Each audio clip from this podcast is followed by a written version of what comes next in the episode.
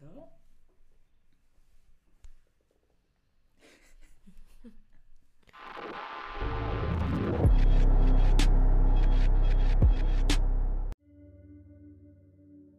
Ahora sí. hola, hola. Hola, Bienvenidos. ¿Escuchan? Quiero saber si se escucha.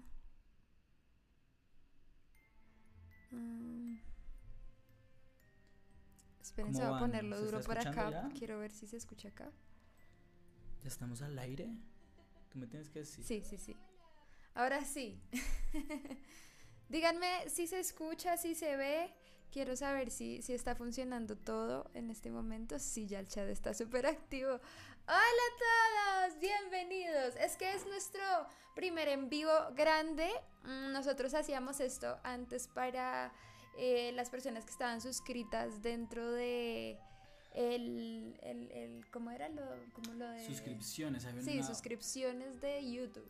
Y después lo hacemos pregrabado. Esta es la primera vez que lo hacemos en vivo. Estamos felices, ojalá salga todo bien. Si hay errores, ustedes sabrán, los misters, pues Primero. entender. Déjenme, voy a hacer revisión en todos lados antes de que empecemos. Quiero saber si se escucha, si se ve bien. Igual vayan hablando y cuéntenos por ahí si sí se ve bien. Si quieres, tú también ábrete el canal y como que estamos mirando constantemente los comentarios. Eh, sí, bueno, por ahora creo que acá, acaba muy bien. Voy a activar un momentito un live de Instagram que quería como ponerlo en vivo un ratito eh, para que algunos de ustedes también lo vean y ya ahorita también lo cambiamos y lo dejamos solo en YouTube. Es como para direccionar a la gente de, de Instagram. Listo pues, listo pues. Hola, estamos ya en vivo en YouTube. Vamos a dejar un ratito acá puesto el celu para que también vean. eh, y ahorita se acaba de Instagram. Si lo cambiamos ya, ya saben que nos pueden ver en YouTube directamente. ¿Tú estás Ahora desde sí. ahí? ¿Fin? Sí, sí, me tocó de ahí para poderlo escuchar. Bueno, ahora sí. Bienvenidos a todos a un nuevo podcast de Zona Misteriosa. Ha pasado un tiempillo desde que lo eh, hemos hecho porque eh, teníamos ba- bastantes como Desde compromisos. último. Sí, desde que hicimos el último que fue en octubre, en Halloween. Tuvimos varios compromisos, varias cosas que hacer y, y no habíamos alcanzado, se regó un poquito. Eh, pero bienvenidos a todos. Eh, los que no saben también, igual estoy haciendo muchos en vivos en Twitch en las noches, que es otra plataforma. Eh, eh, y pues nada, déjenme cambiar acá la descripción. Y pues bueno, felices de estar acá. Para los que no me conocen, soy Santiago, manager, novio de Pau. Y ha metido un montón en todo este cuento. Estoy feliz de poder compartir información de realmente valiosa que hemos investigado, hemos hablado cosas. Y pues para todos ustedes curiosos en la casa, seguramente en cuarentena, ahí sentaditos en el sofá, juiciosos, me imagino. Pues creo que esta información va a estar chévere y creo que vamos a estar hablando un, un tiempito largo sobre las teorías del fin del mundo. Hoy va a estar muy, muy interesante. Hace rato queríamos hacer este en vivo porque eh, muchos de ustedes me han estado escribiendo como, Pau, habla sobre el tema del COVID. Bueno, eh, voy a tratar de evitar nombrar esta palabra para que YouTube no nos moleste en el podcast. podcast. Pero básicamente hoy también vamos a hablar como hacia el fin del podcast de este tema. Tenemos varias teorías, varias cosas interesantes sobre el tema que me encantaría que ustedes conocieran. Puede que nos extendamos. eh, No, y también que sería chéverísimo que la gente, que obviamente son los, ustedes los que saben las teorías, pues que nos escriban a ver qué es lo que piensan, qué es lo que puede ser de verdad, qué es lo que ustedes sienten. Y si tienen alguna nueva teoría, pues ustedes nos cuentan, nos dicen, no, miren, yo estoy seguro que el mundo se va a acabar por esta y otra razón. Volumen, déjenme ver. ¿Habla? ¿Volumen yo o...? De pronto, ambos, un poquito. Pero el mío sí está bien abajo. ¿Es, ¿Yo soy el 2? Sí. No, tú eres. ah, Ambos estamos en- dentro del mismo. Ah, ok, ok. ¿Escuchan la música también? Mira a ver si está sonando la música.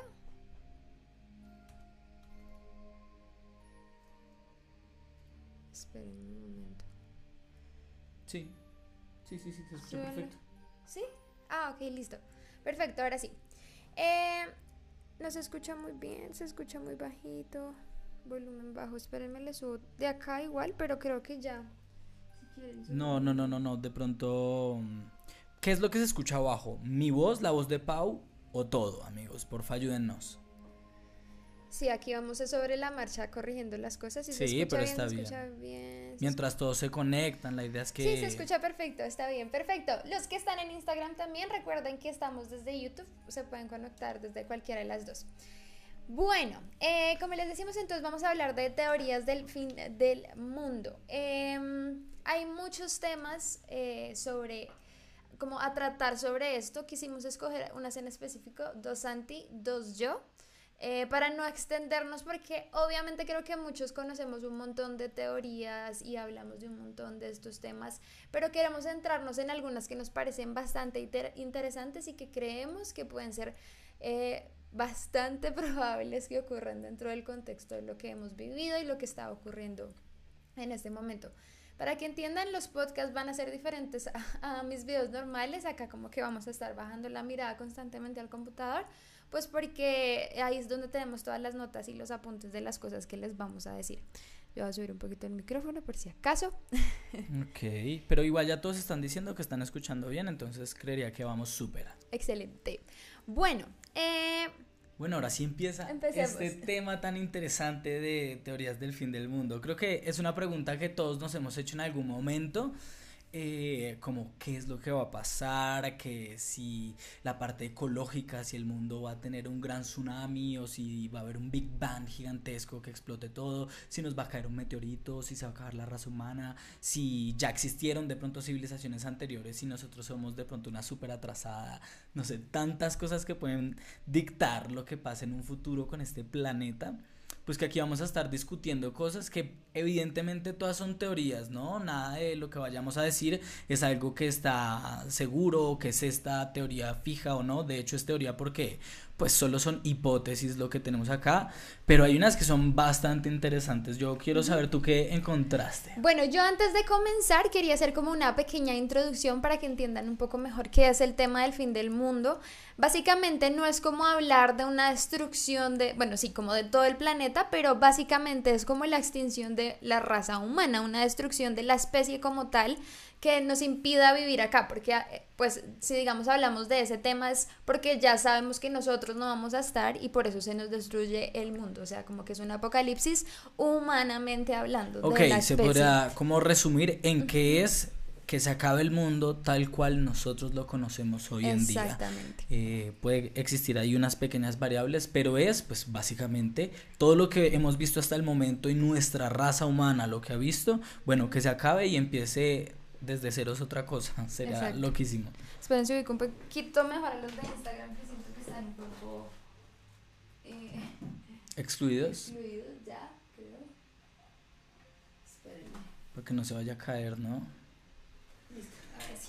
Vayan escribiendo ustedes palabras para que los alcancemos a escuchar, pero palabras de, teorías, eh, reptilianos, eh, cosas así que ustedes vayan pensando que podría ser real y, vamos leyendo a ver que pues hasta podríamos investigar a tiempo real si quieren y, vamos hablando cositas. Tengo eh, como unos aspectos de los que hablar sobre el fin del mundo. Hay unos aspectos que son sucesos naturales y otros que son aspectos de creencias geológicos, bélicos, informáticos, entre otras cosas. voy a hacer un repaso muy, muy rápido por todos para que entiendan cómo la diferencia entre cada uno. Biológicos puede referir a cosas que tengan que ver con pandemias mundiales. Ese es uno de los que vamos a tocar el día de hoy, que va a ser uno del que yo voy a tratar, que lo vamos a tratar casi al final porque pues queremos unirlo justamente con lo que está pasando en este momento. Geológicos son como ya eventos que tengan que ver con cosas catastróficas tipo desastres naturales, tsunamis, volcanes, em, eh, temblores, bueno, todo este tipo de cosas. Atmosféricos em, es una cosa que se llama una hipercisión en la atmósfera que nos impida como respirar y nos asesine. Em, astronómicos ya tienen que ver con aspectos que vengan de fuera del planeta, tipo asteroides, meteoritos, eh, no sé, tipo que el sol se infle o algo así, o que se que se apague. mucho, se acerque, hablar un poco se apague. De eso. Bueno, eso está interesante. Em, también eh, hay, hay, otra diferencia entre los naturales y los hechos por la humanidad. Dentro de la humanidad también hay biológicos, pero se referiría como aspectos más de manipulación genética, cosas que eso es todo lo que yo también les voy a hablar, por eso no les voy a adelantar mucho. Em, geológicos también hay en la parte humana, pero es más lo que estamos haciendo en el calentamiento global y ese tipo de cosas que también Santi ahorita les va a tocar un poco de ese tema. Bélicos, que pues indudablemente es las guerras, va a haber una tercera guerra, cuarta guerra, quinta guerra mundial. Creería yo que ese tema bélico puede estar casi transversal en cualquiera de las teorías que nosotros vayamos a hablar hoy, porque evidentemente lo primero que pasa después de que, no sé, imagínense, por ejemplo, en este momento, si esta situación que estamos viviendo se pusiera un poco más aguda, lo que empieza a pasar es que la gente pues se empieza a rebotar, empieza a salir a las calles como sea y empieza a luchar por su comida y entonces empieza a pasar pues guerras. Creería que ese conflicto bélico es más eh, como innato humano y como que así termina casi el 90% de todos los sucesos sociales que pasan en el mundo. Total. Eh, también eh, informático que tiene que ver con cosas de tecnología y eso que también es lo que voy a tocar yo. Y hay otros aspectos que tienen que ver con cosas de ideologías religiosas, que vamos a tocar ese tema, e intervenciones de especies fuera de este planeta, por así decirlo. Total. Creería que las religiosas son supremamente importantes porque son, por lo menos, las más creídas. Las más creídas alrededor del planeta. Todos los que son adeptos a una religión eh, consigo lleva la, la idea de creer en que el mundo se va a acabar o va a cambiar de una forma muy específica. Las religiones más grandes del mundo tienen puntualmente cosas que se piensa frente a qué es lo que va a pasar, porque hay profetas, ¿no? Entonces, casi que hay una certeza, entre comillas, de que las cosas van a ser así. Eh, ya entonces vamos a iniciar el tema como tal, esa es la introducción que yo les quería dar para que diferenciaran como los diferentes tipos de aspectos que hay en cuanto al fin del mundo, no vamos a tocar todos como les digo, pero creo que quiero que empieces tú porque uno de los temas que yo voy a tocar los va a ligar directamente con Igual vamos hablando los dos de sí, cosas, o sea, de todo, Va a empezar Santi, pero pues vamos discutiendo todos de todos, yo también voy a ir leyendo cositas que, que ustedes manden y así. Yo espero ser un poco breve, como que lograr resumir tanta información que hay eh, alrededor de todos estos temas y, eh, y, pues como lograr llegar de pronto hasta alguna conclusión que... Uy, perdón. salud. hasta al lado del micrófono. Perdón, perdón. salud, salud. Eh, bueno, entonces yo les quiero empezar a hablar de precisamente esto que estábamos hablando, de una de las teorías como más creídas o que la gente tiene, posa sus su tranquilidad en este tipo de eh, creencias religiosas, obviamente, ¿no? De hecho, yo soy uno de los que siente muchísima afinidad por estas, por estas teorías, sabiendo igual que termina siendo todo una hipótesis y una teoría. Pero bueno, eh, para eso como que de la forma en que yo lo pensé fue básicamente pensar cuáles son las religiones más importantes del mundo y cada una de estas qué es lo que piensa frente al fin del mundo y me di cuenta cosas demasiado locas, amigos. No se imaginan cómo eh, religiones de diferentes partes del mundo, como tan lejanas, creencias tan, tan, tan separadas, tienen una afinidad tan cercana. O sea, pasan unos sucesos muy parecidos. De hecho, entre el eh, hinduismo y el... Uh, espérense, les digo, mentiras, perdón, entre el islamismo, el islam eh, y el cristianismo o sea, creo que cambian es como los, los personajes, pero la historia es muy, muy, muy, muy parecida. Y creo que podré detallar un poco más del cristianismo, que es lo que yo más encontré acá, pues porque estamos en un país donde probablemente la mayor cantidad de información que encontremos va a ser del cristianismo. Siendo un país laico, eh, hace unos años atrás era un país católico y tenemos mucha de esa creencia. Pero así como por las que, eh, por otras religiones que encontré y que también son demasiado valiosas la información que encontré, pues, a ver, hinduismo, eh, de las tres religiones más grandes del mundo, cristianismo, islam y el hinduismo. El hinduismo le tiene de hecho un nombre a este momento como que estamos viviendo, que es como la edad oscura, que básicamente, y eso sí es como un denominador de todas las tres religiones, como que eh, hablan de un momento oscuro que vamos a tener como ciertas señales que nos van a ir hablando de cuándo va a ser el momento. Eh, por lo menos el hinduismo eh, no dice cuál va a ser la fecha exacta, pero sí se habla como de que va a haber unas señales y nosotros eh, vamos a tener que leerlas un poco para estar preparados. Entonces el hinduismo habla de, bueno, forma parte de, forma parte de un equinoccio que se llama Manvatara. Nosotros estamos como divididos por unos ciclos y eso también pasa en las otras teorías, acabo de darme cuenta, pero como que ellos dividen todos los ciclos de nuestra humanidad en, eh, por, por etapas y justamente en este momento, por las cosas que están pasando, estamos en el Kali Yuga, que es la edad oscura, por la cantidad de cosas pues oscuras evidentemente que están pasando. y como que ellos basan toda su teoría en que nosotros así como la Tierra gira y tiene como un ciclo alrededor del Sol y que por eso nosotros tenemos los días y que también por eso nosotros tenemos el año y eh, todo este como teoría de, de ciclos que vivimos, pues nuestro universo, o bueno, perdón, nuestro Vía Láctea también está dentro de un gran ciclo, que es pues el ciclo como del cosmos, que como que todo ese ciclo dura 25.920 años. Eso es súper interesante porque es como el, me imaginaría yo, que es como la vuelta que le damos a algo eh, que nos indica realmente qué es lo que podría pasar, porque el inicio de este ciclo fue el, ah, como el inicio de la Tierra, cómo nació la Tierra y básicamente lo que faltaría para, para que se acabe es pues precisamente el tiempo que transcurre ese ciclo. Entonces ellos dicen que estas grandes eh, ciclos o estas cuatro fases gigantes son el de Vara para Yuga, el Yuga, el Satya Yuga y finalmente Kali Yuga, que es la edad eh, o, el, o la fase donde nosotros estamos en este momento, que como ya les había dicho es la, como eh, era oscura en la que estamos. Entonces, pues, a ver, durante todos estos periodos eh, ocurren fenómenos eh, de vital importancia como el desplazamiento de los polos. Ellos, esos son las, como las señales que ellos dicen.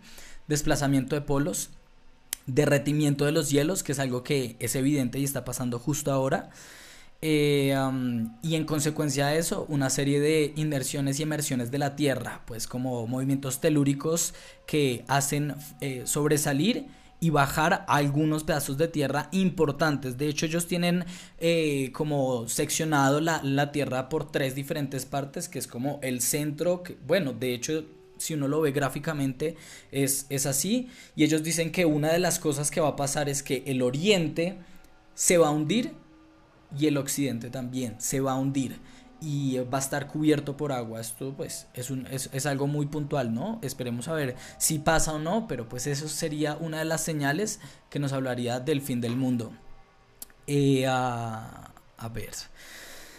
Esto es un fragmento que me gustaría leérselos porque habla mucho de, de lo que está pasando y es uno de los textos eh, sagrados de la India más antiguos que se conocen y habla precisamente de esto, del fin del mundo. Los jefes que dominarán la tierra serán violentos, se adueñarán de todos los bienes de sus súbditos. Bueno, ¿será que eso ya está pasando? Puede ser. Hace rato. Hace rato creería. Prevalecerá eh, la casta de los siervos y de, las, y de los descastados y, y dominarán la tierra. Breve será la vida. O sea, me imagino que la gente morirá muy rápido por las guerras o lo que sea insaciables sus deseos, apenas conocerán la piedad. Los propietarios abandonarán la agricultura y el comercio, vivirán pasando al estado de siervos o ejerciendo distintas profesiones. Los jefes, bajo pretextos fiscales, robarán y despojarán a sus súbditos. Amigos, estamos cerca, estamos muy cerca.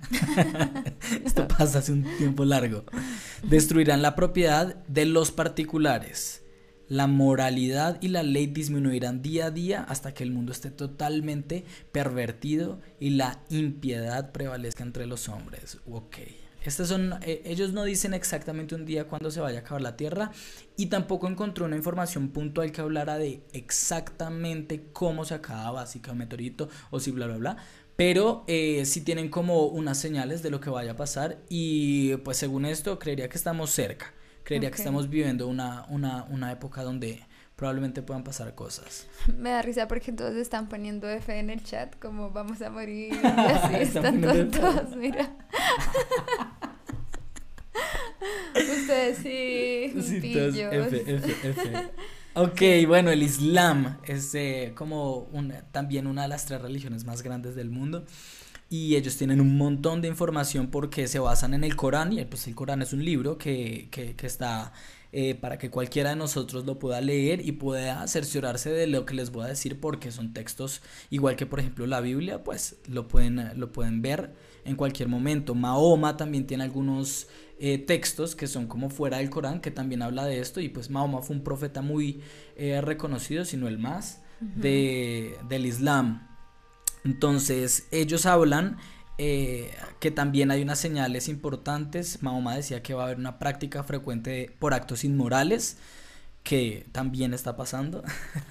Rompimiento de lazos y parentescos con familiares. Eh, como que de pronto nos van a separar de nuestras familias y eso se va a dividir un poco. Confianza en los mentirosos. Eso para mí también ya está pasando. Confiar en los políticos que nos siguen diciendo mentiras mes a mes, elección tras elección y nosotros seguimos confiando en ellos. Abundancia de la riqueza ok, va a haber gente que va a ser muy rica, probablemente se refiere a que va a estar eh, mal distribuida la riqueza en algunos pocos y van a ser muy millonarios algunas personas, que a ver, eso también está pasando hace un montón de tiempo. Estas señales vienen pasando hace un montón, de hecho estaríamos a la espera de que pase algo. Estas son las señales menores, dice Mahoma, lo que les acabo de decir, como que eso va a indicar un poco como el panorama general de lo que esté pasando, pero va a haber unas señales mayores que son como ya escritas y puntuales y estamos esperando a que pasen y también leí que muchas de estas ya han pasado. Bueno, va a haber una gran guerra, una guerra como la tercera guerra mundial se diría si en este momento pasara eh, donde todo, como que la guerra no va a ser solo en alguna parte del mundo, sino que todo el planeta va a estar en guerra. Todos se van a sublevar a, sus dirigentes y va a haber una continua guerra en todo lado. Me da un poco de, de miedo porque el año pasado, no sé si se dieron cuenta al final, todos los países, bueno, no todos, pero uf, un porcentaje enorme, por lo menos sí en todos los continentes, estaban en huelgas. Ahorita hay que hablar de eso, ahorita tengo preparado para que toquemos ese Eso es súper loco porque sí se empezó a generar como una energía en todo el planeta y uno decía, uy, ¿qué va a pasar? Esto, eso pasa y ahora miren en lo que estamos. Sucede esa energía, ese cambio energético que todo el mundo, desde China, que estaban en un problema en Hong Kong con China, hasta Chile, que tenía unas protestas donde un montón de personas murieron por... por aquí en Colombia estábamos en lo mismo, me acuerdo que Francia también estaba, o sea, una locura. Y uh, eh, Irán también estaba en un momento crucial. Ahorita les explicamos. Eso es una locura.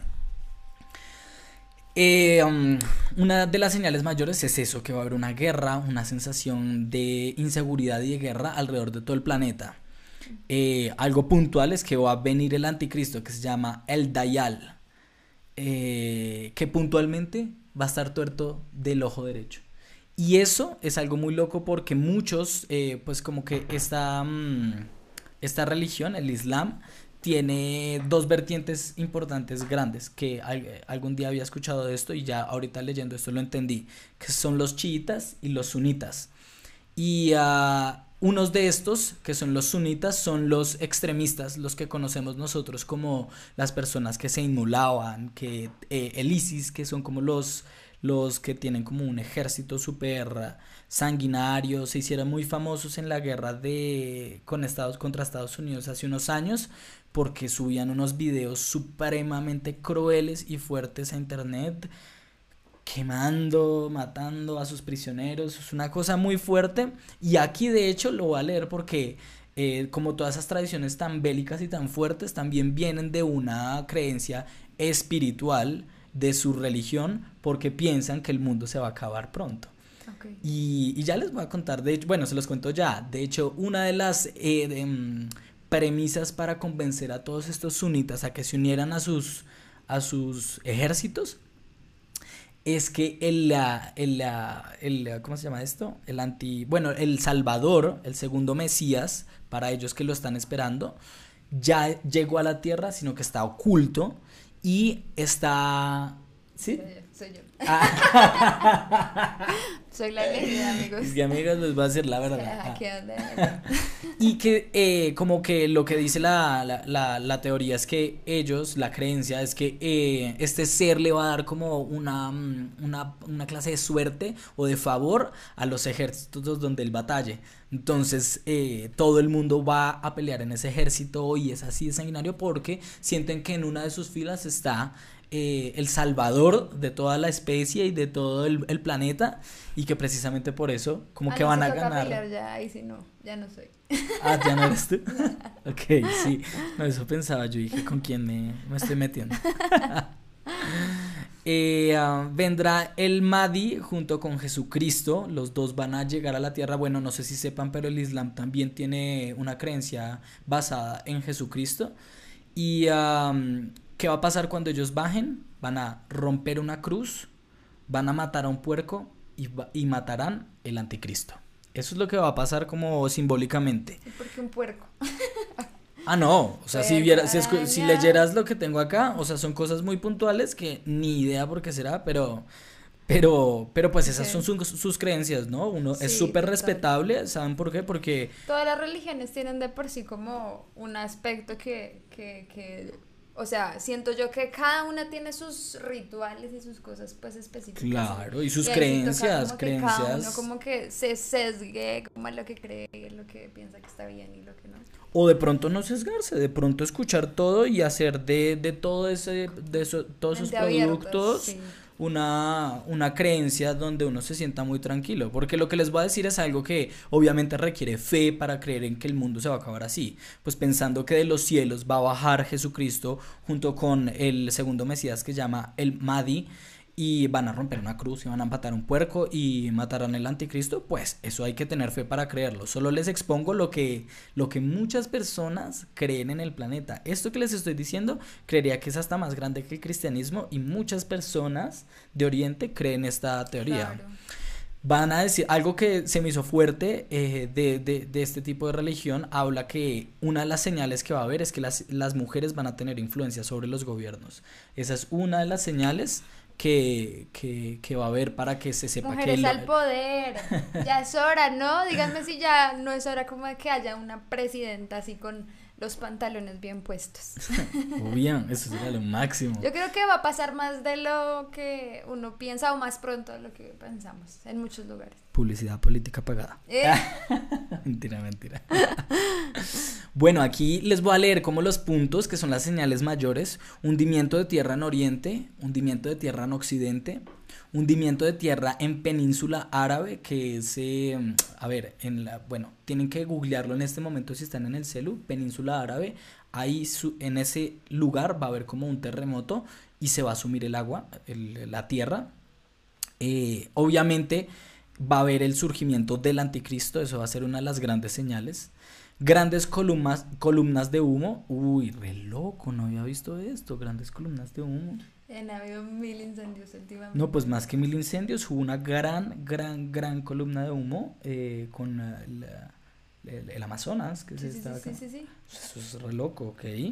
Y Australia y todo. Y Australia, que se estaba quemando. Y ahorita se estaba quemando, ay, ¿qué era? Ah, se está quemando algo en Rusia también, que está muy cerca de los, el desastre nuclear de Chernobyl, ¿sabían?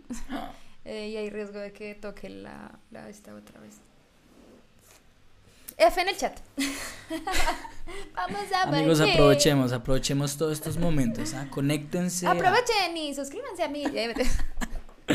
Bueno, a ver, eh, surgimiento de la bestia, eh, desmoronamiento de la barrera que contiene a las fuerzas malignas de Gog y de Magog.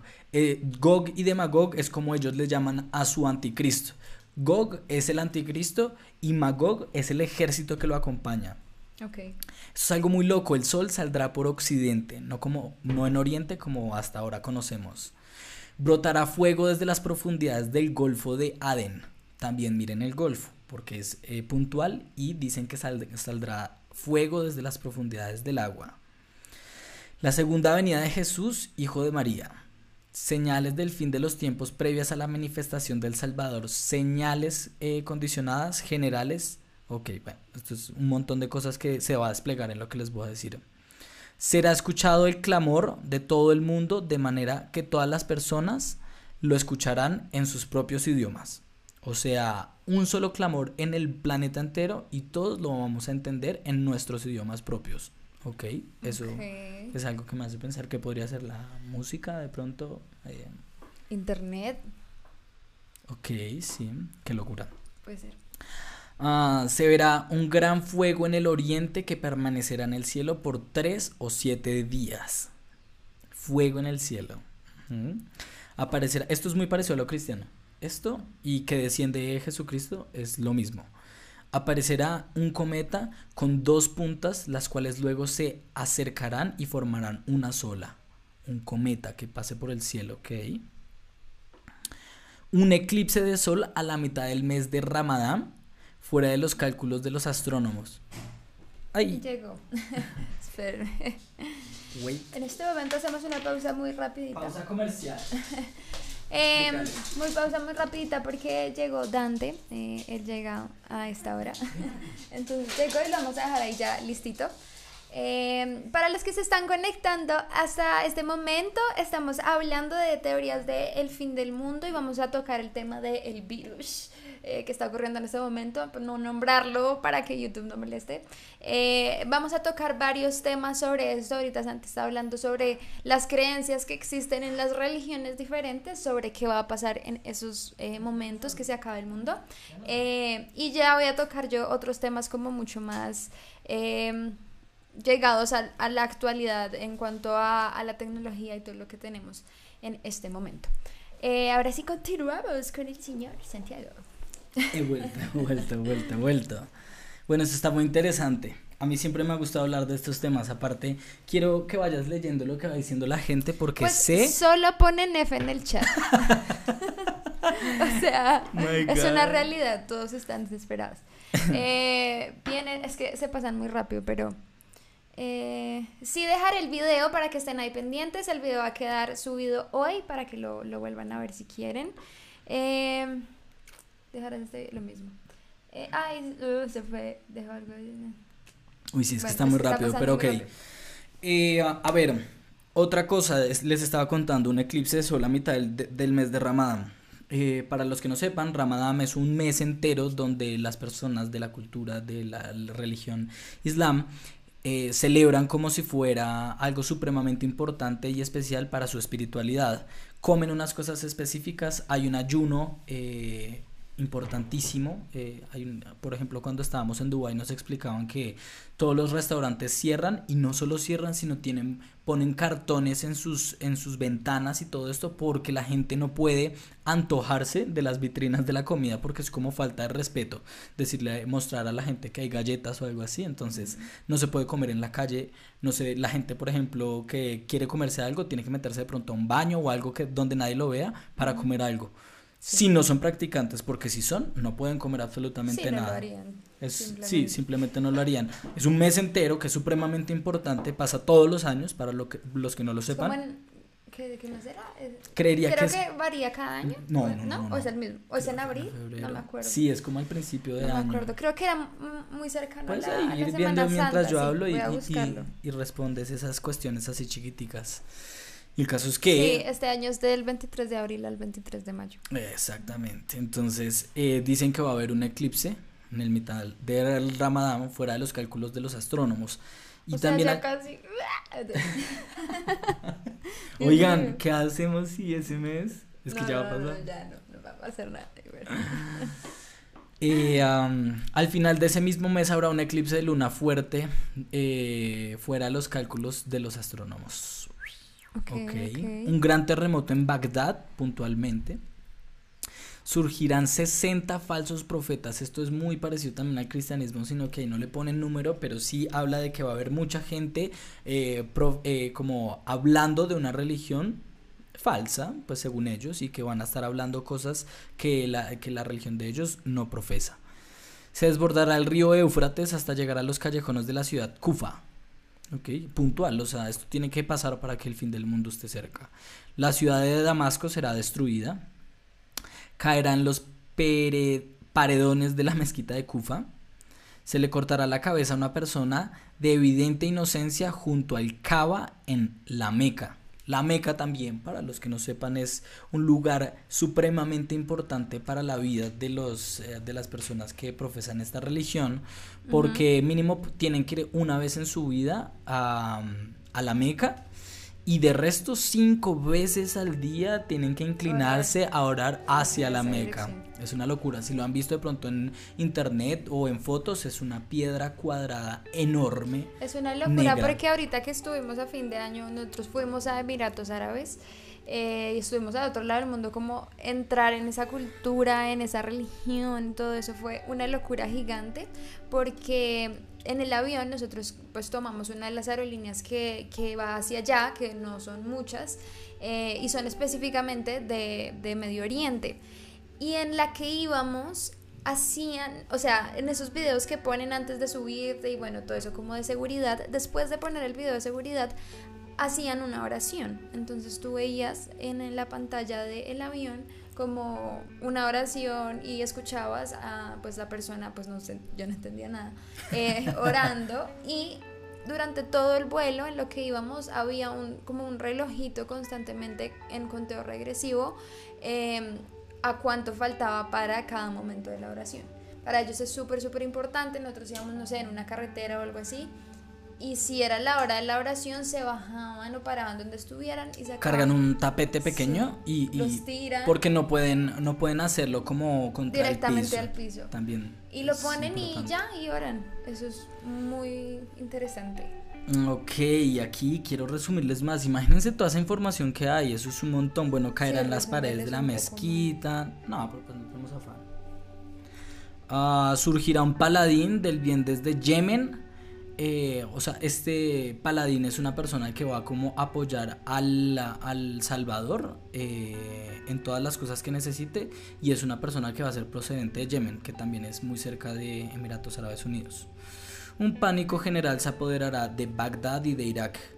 Em, en las narraciones que nos llegan del profeta y de las imágenes se ha esbozado un panorama general de este periodo de pánico o sea, la gente va a estar eh, con miedo, va, a haber guerras y va a, ser una época oscura, seguramente.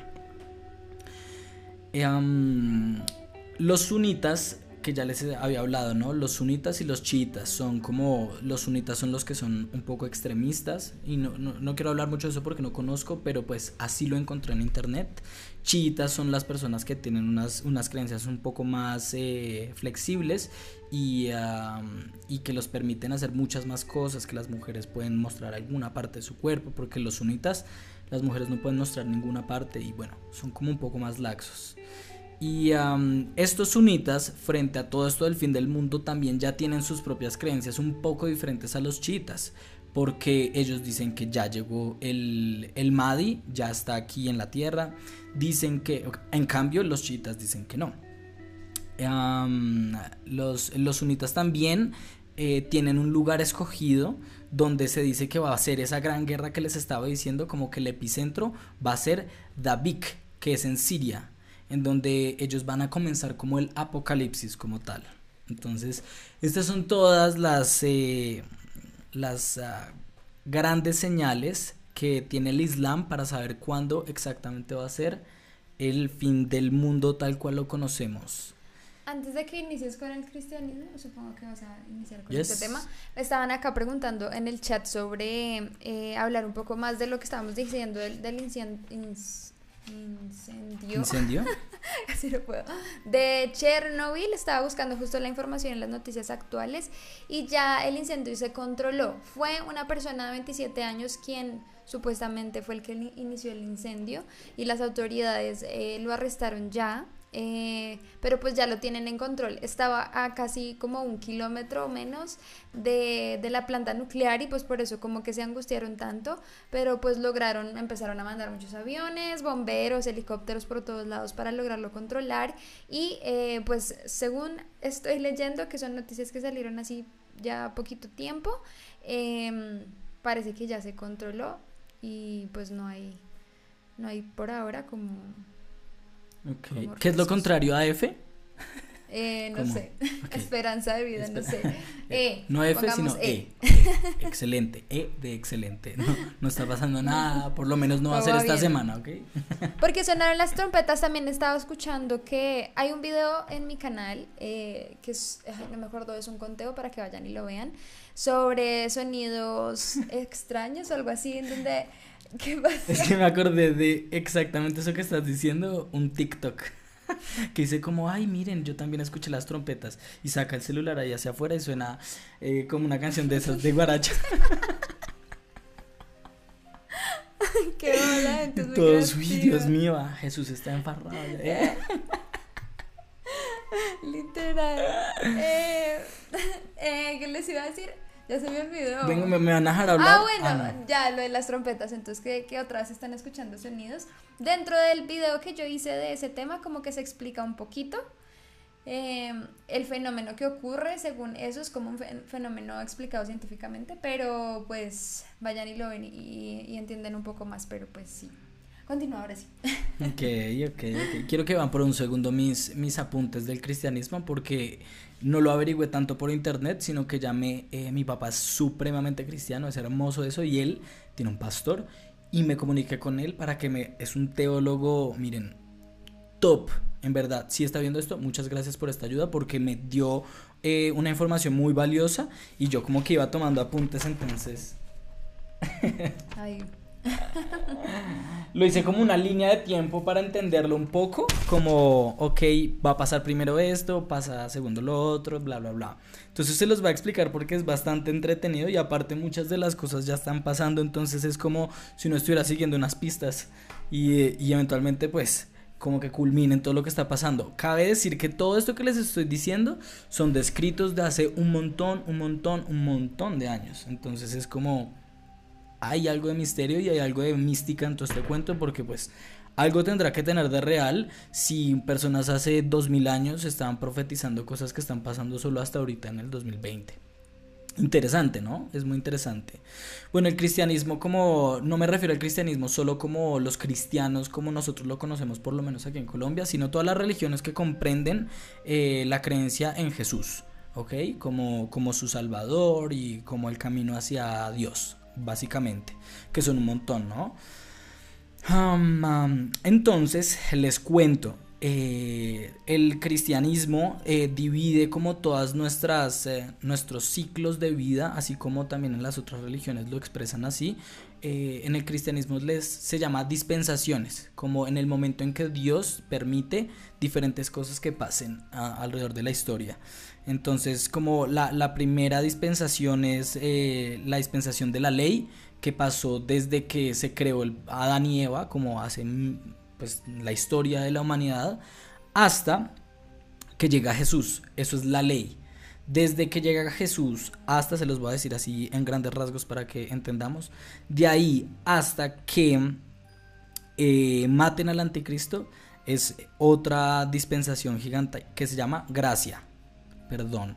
Desde Jesús hasta que llegue el anticristo. Se llama la dispensación de la gracia, que es en el momento en que nosotros estamos. ¿Por qué gracia?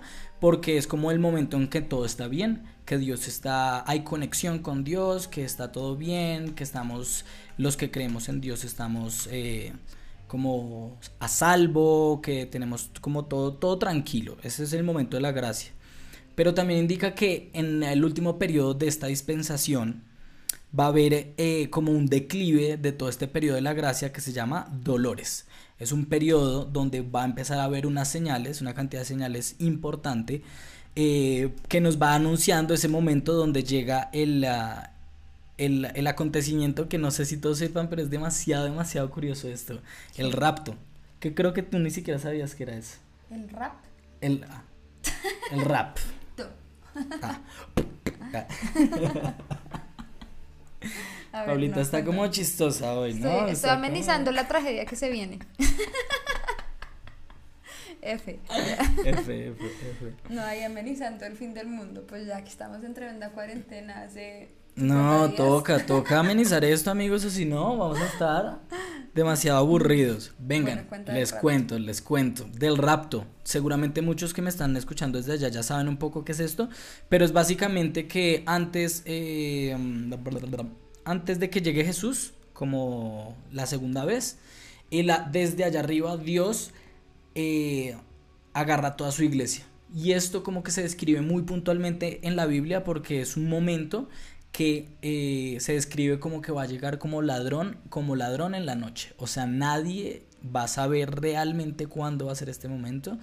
Y ah, toda la iglesia, todas las personas que creen en Dios, en Cristo puntualmente, se van a literalmente desaparecer. De hecho, hay una película que se llama El Rapto y que es demasiado curiosa como personifican todo eso porque, pues, evidentemente empieza a haber unas- un montón de catástrofes. Muestran cuando un piloto eh, que es cristiano, pues, es raptado, entonces eh, se estrella el avión y como que... Y si ese rapto es de aliens. Se los dejo. No, ahorita cuando termine este cristianismo, pueden ser. O sea, ya vas a escuchar. Porque para mí no es que sea como que una cosa no cancela la otra. El hecho de que uno crea en Jesús o en Dios no significa que cancele la posibilidad de que existan alienígenas. ¿Por qué no? O sea, o por lo menos que la procedencia y como todo el, eh, el concepto de Dios sea muy de que probablemente está más allá en el universo y que venga del cielo como, como un alien. Podría ser, o sea, tiene, tiene toda la pinta. Evidentemente cuando baje Jesucristo, lo primero que vamos a pensar es más que es un alien a que va a ser Jesús, ¿no? Pues porque es algo más afín a nosotros. El caso es que en este, en este momento de dolores, como que todo culmina, eh, la iglesia llama mucho a que las personas sigan muy pegadas a Dios porque en el- los momentos más fuertes, que son dolores, pues ahí justo es que donde se prueba la iglesia y, y Dios se lleva a todo el mundo. Desaparecen literalmente. Dicen que es así como en un parpadeo y ¡pum! se llevan a todo el mundo. Eh, después de esto, eh, como que justo en ese momento lo que va a pasar es que llega el anticristo. Pero el anticristo va a llegar disfrazado, entre comillas. No va, no va a decir, hola, soy el anticristo. No. Sino que va a estar disfrazado ¿De como qué?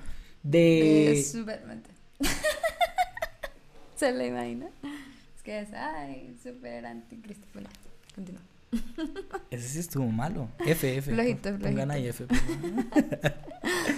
Continúa. Eh, ah, va a estar disfrazado obviamente de una de un líder de amor, de armonía y precisamente lo como la la premisa que él va a usar para convencer a todo el mundo de que tienen que o votar por él. Me imagino que podría ser muy ligado con política o algo así. O no sé. Pero pues eh, él va a convencer a todos sus adeptos a punta de pacto de paz. Él va a ser una persona que le va a brindar tranquilidad, paz, calma a toda esta humanidad, justo en el momento que estábamos en dolores, ¿no? Cuando todo estaba para arriba, cuando la economía estaba para arriba, cuando estaba un montón de cosas, eh, eh, ¿cómo se llaman? Eh, te- terremotos y todo, cuando está, hambrunas, todo esto, en la época de dolores, pues él llega como haciendo un pacto de paz y diciendo, tranquilos, llegué yo, confíen en mí que yo les voy a ayudar. Pero justo desde el momento en que él llega, hasta pasan siete años, esto es uno como el reinado del anticristo.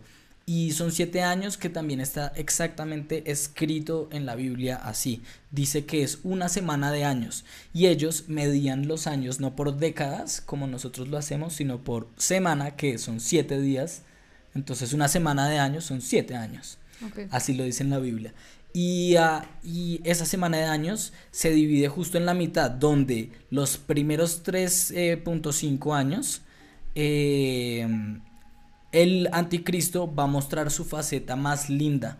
El anticristo va a hablar de la paz, va a generar armonía y probablemente lo vaya a lograr porque precisamente es así que todos van a creer en él. Ojo que esto está pasando justo después de que hay el rapto, ¿no? Cuando ya la gente sabe a ciencia cierta que, está, que, que se llevaron a, a su familia o lo que sea y él va a traer calma, supuestamente, pero pues de pronto hasta va a ser evidente. Si ya todo esto está escrito, pues no seremos tan burros.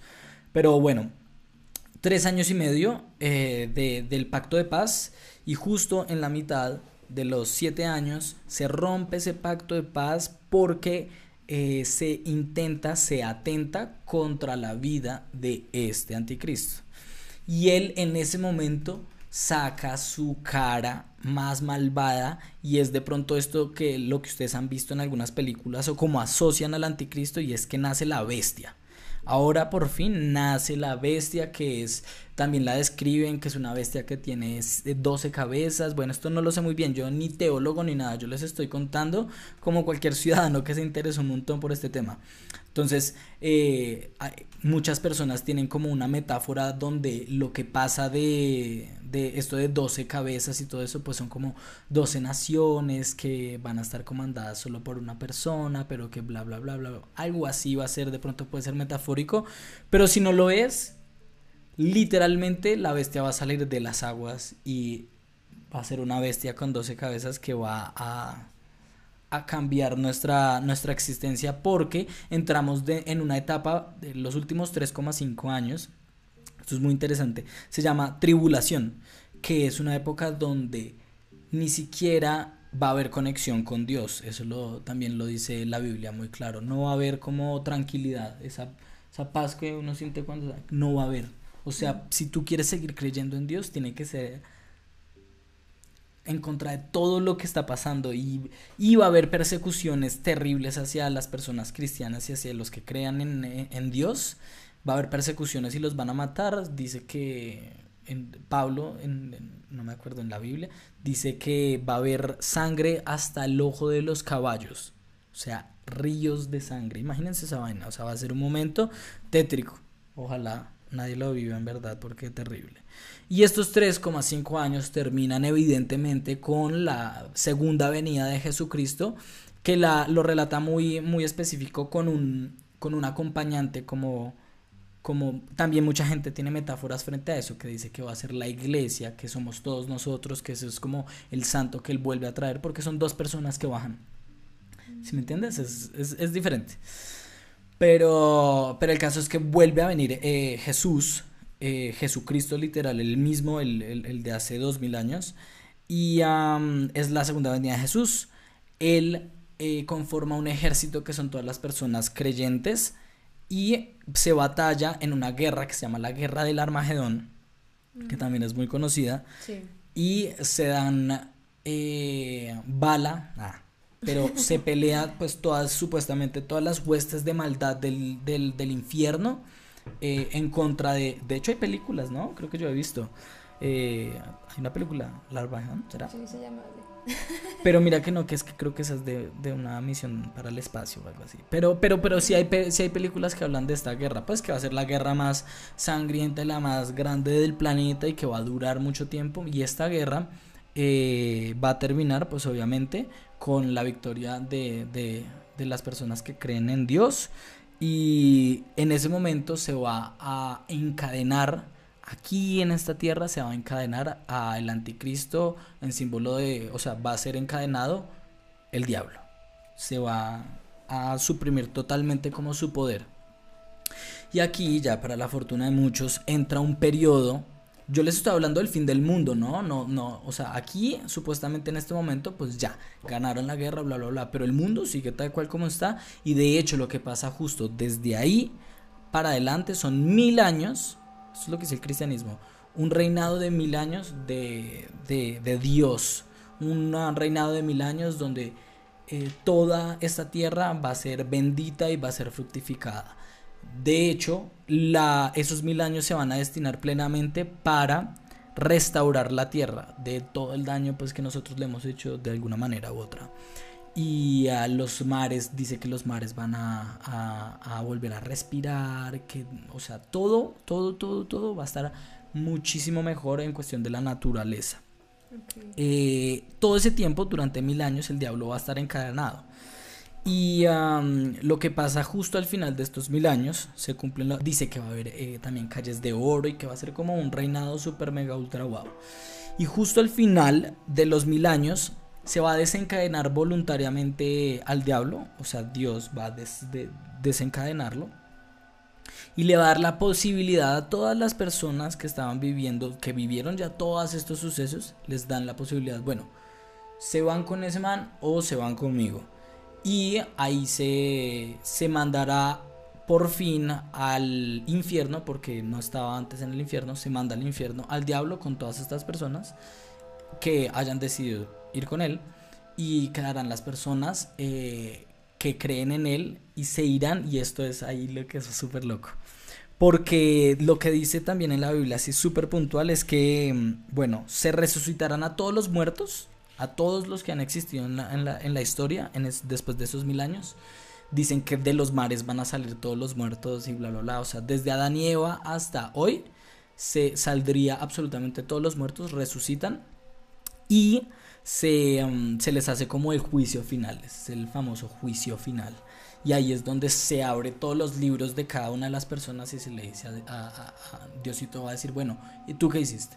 Y ahí como conforme. Y la gente que nunca creyó como en nada que le pasa, o sea, como que... Sí, los que no creyeron, los que, no... Se van con, al infierno, o sea, como o al, al, con el anticristo, o se mueren, o sea, como... Pero no me estaba poniendo atención a mí. O sea, se van al, al, infierno. Claro, las personas supuestamente, las personas que no creen en Dios, grave. Hasta un poquito más para acá. Ahí está, Ahí está. Ya.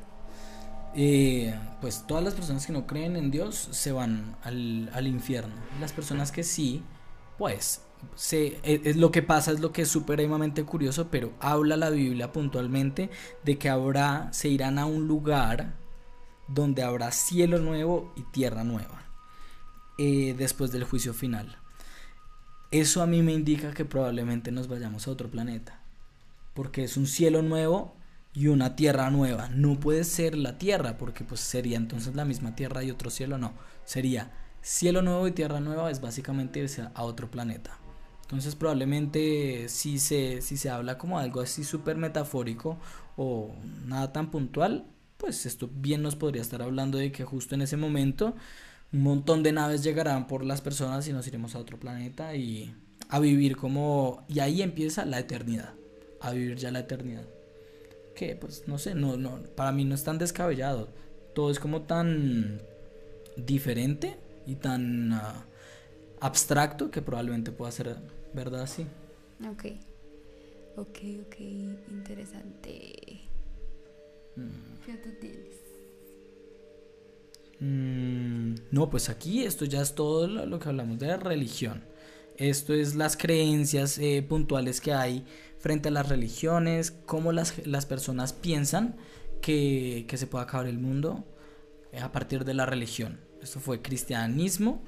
Creo que ahí obviamente es donde entra el debate de la gente, porque como dicen muchos acá, eh, los que no creen y eso como que eh, muchos piensan que eso es lo que no, no pasaría o pues tal vez no fueron educados con creencia, pues yo también pienso que las cosas, o sea, yo creo en Dios y en muchísimas cosas, pero yo no creo como en una religión específica o que esto sea como una realidad, como la gente que no creyó entonces está súper condenado. Todo digamos que se abre ahí, es como el debate a lo que cada uno piense que puede ser la realidad según las cosas en las que cree, según las cosas como fue criado.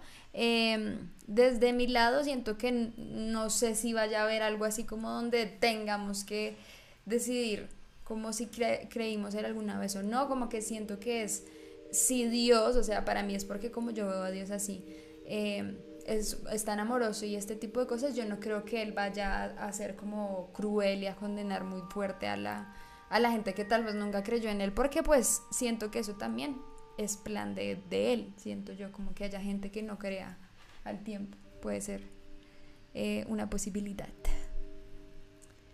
Sí, sí, sí, total. Aparte, pues es que no, no estamos hablando de, de cosas que o creamos o algo así, sino son puras teorías porque pues no sabemos si si, si son o no son, pues todo es supremamente individual, cada quien puede creer en lo que quiera, en lo que mejor le parezca y en lo que más le funcione probablemente. Sí, muy, bien. Eso es por eso también les queríamos como mostrar esta teoría, como que nos parecía importante que, que conocieran que no solo hay aspectos científicos o súper trágicos respecto al, al, fin del mundo, sino también hay cosas escritas hace un montón de tiempo de gente que pues ha tenido contacto con Dios o las mismas personas que estuvieron con Jesús, bueno, todo este tipo de cosas que eh, como que amplían un poco el aspecto de la cantidad de cosas que los humanos creen respecto a ese tema.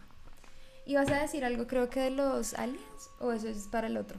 No, no, no, ahí lo dije al final, Ah, que es lo de cielo nuevo y tierra nueva. Sí. Ah, ok, ok, ok, ok. Listo. Entonces, vamos con la segunda teoría, eh, que me parece bastante interesante. Si quieres, ábrete tú ahí el chat para que esté corriendo y yo estar acá como un poco más pendiente de lo mío. Em, Todos pusieron E al final. eh, sí, sí, sí, sí, sí, había varios poniendo eso.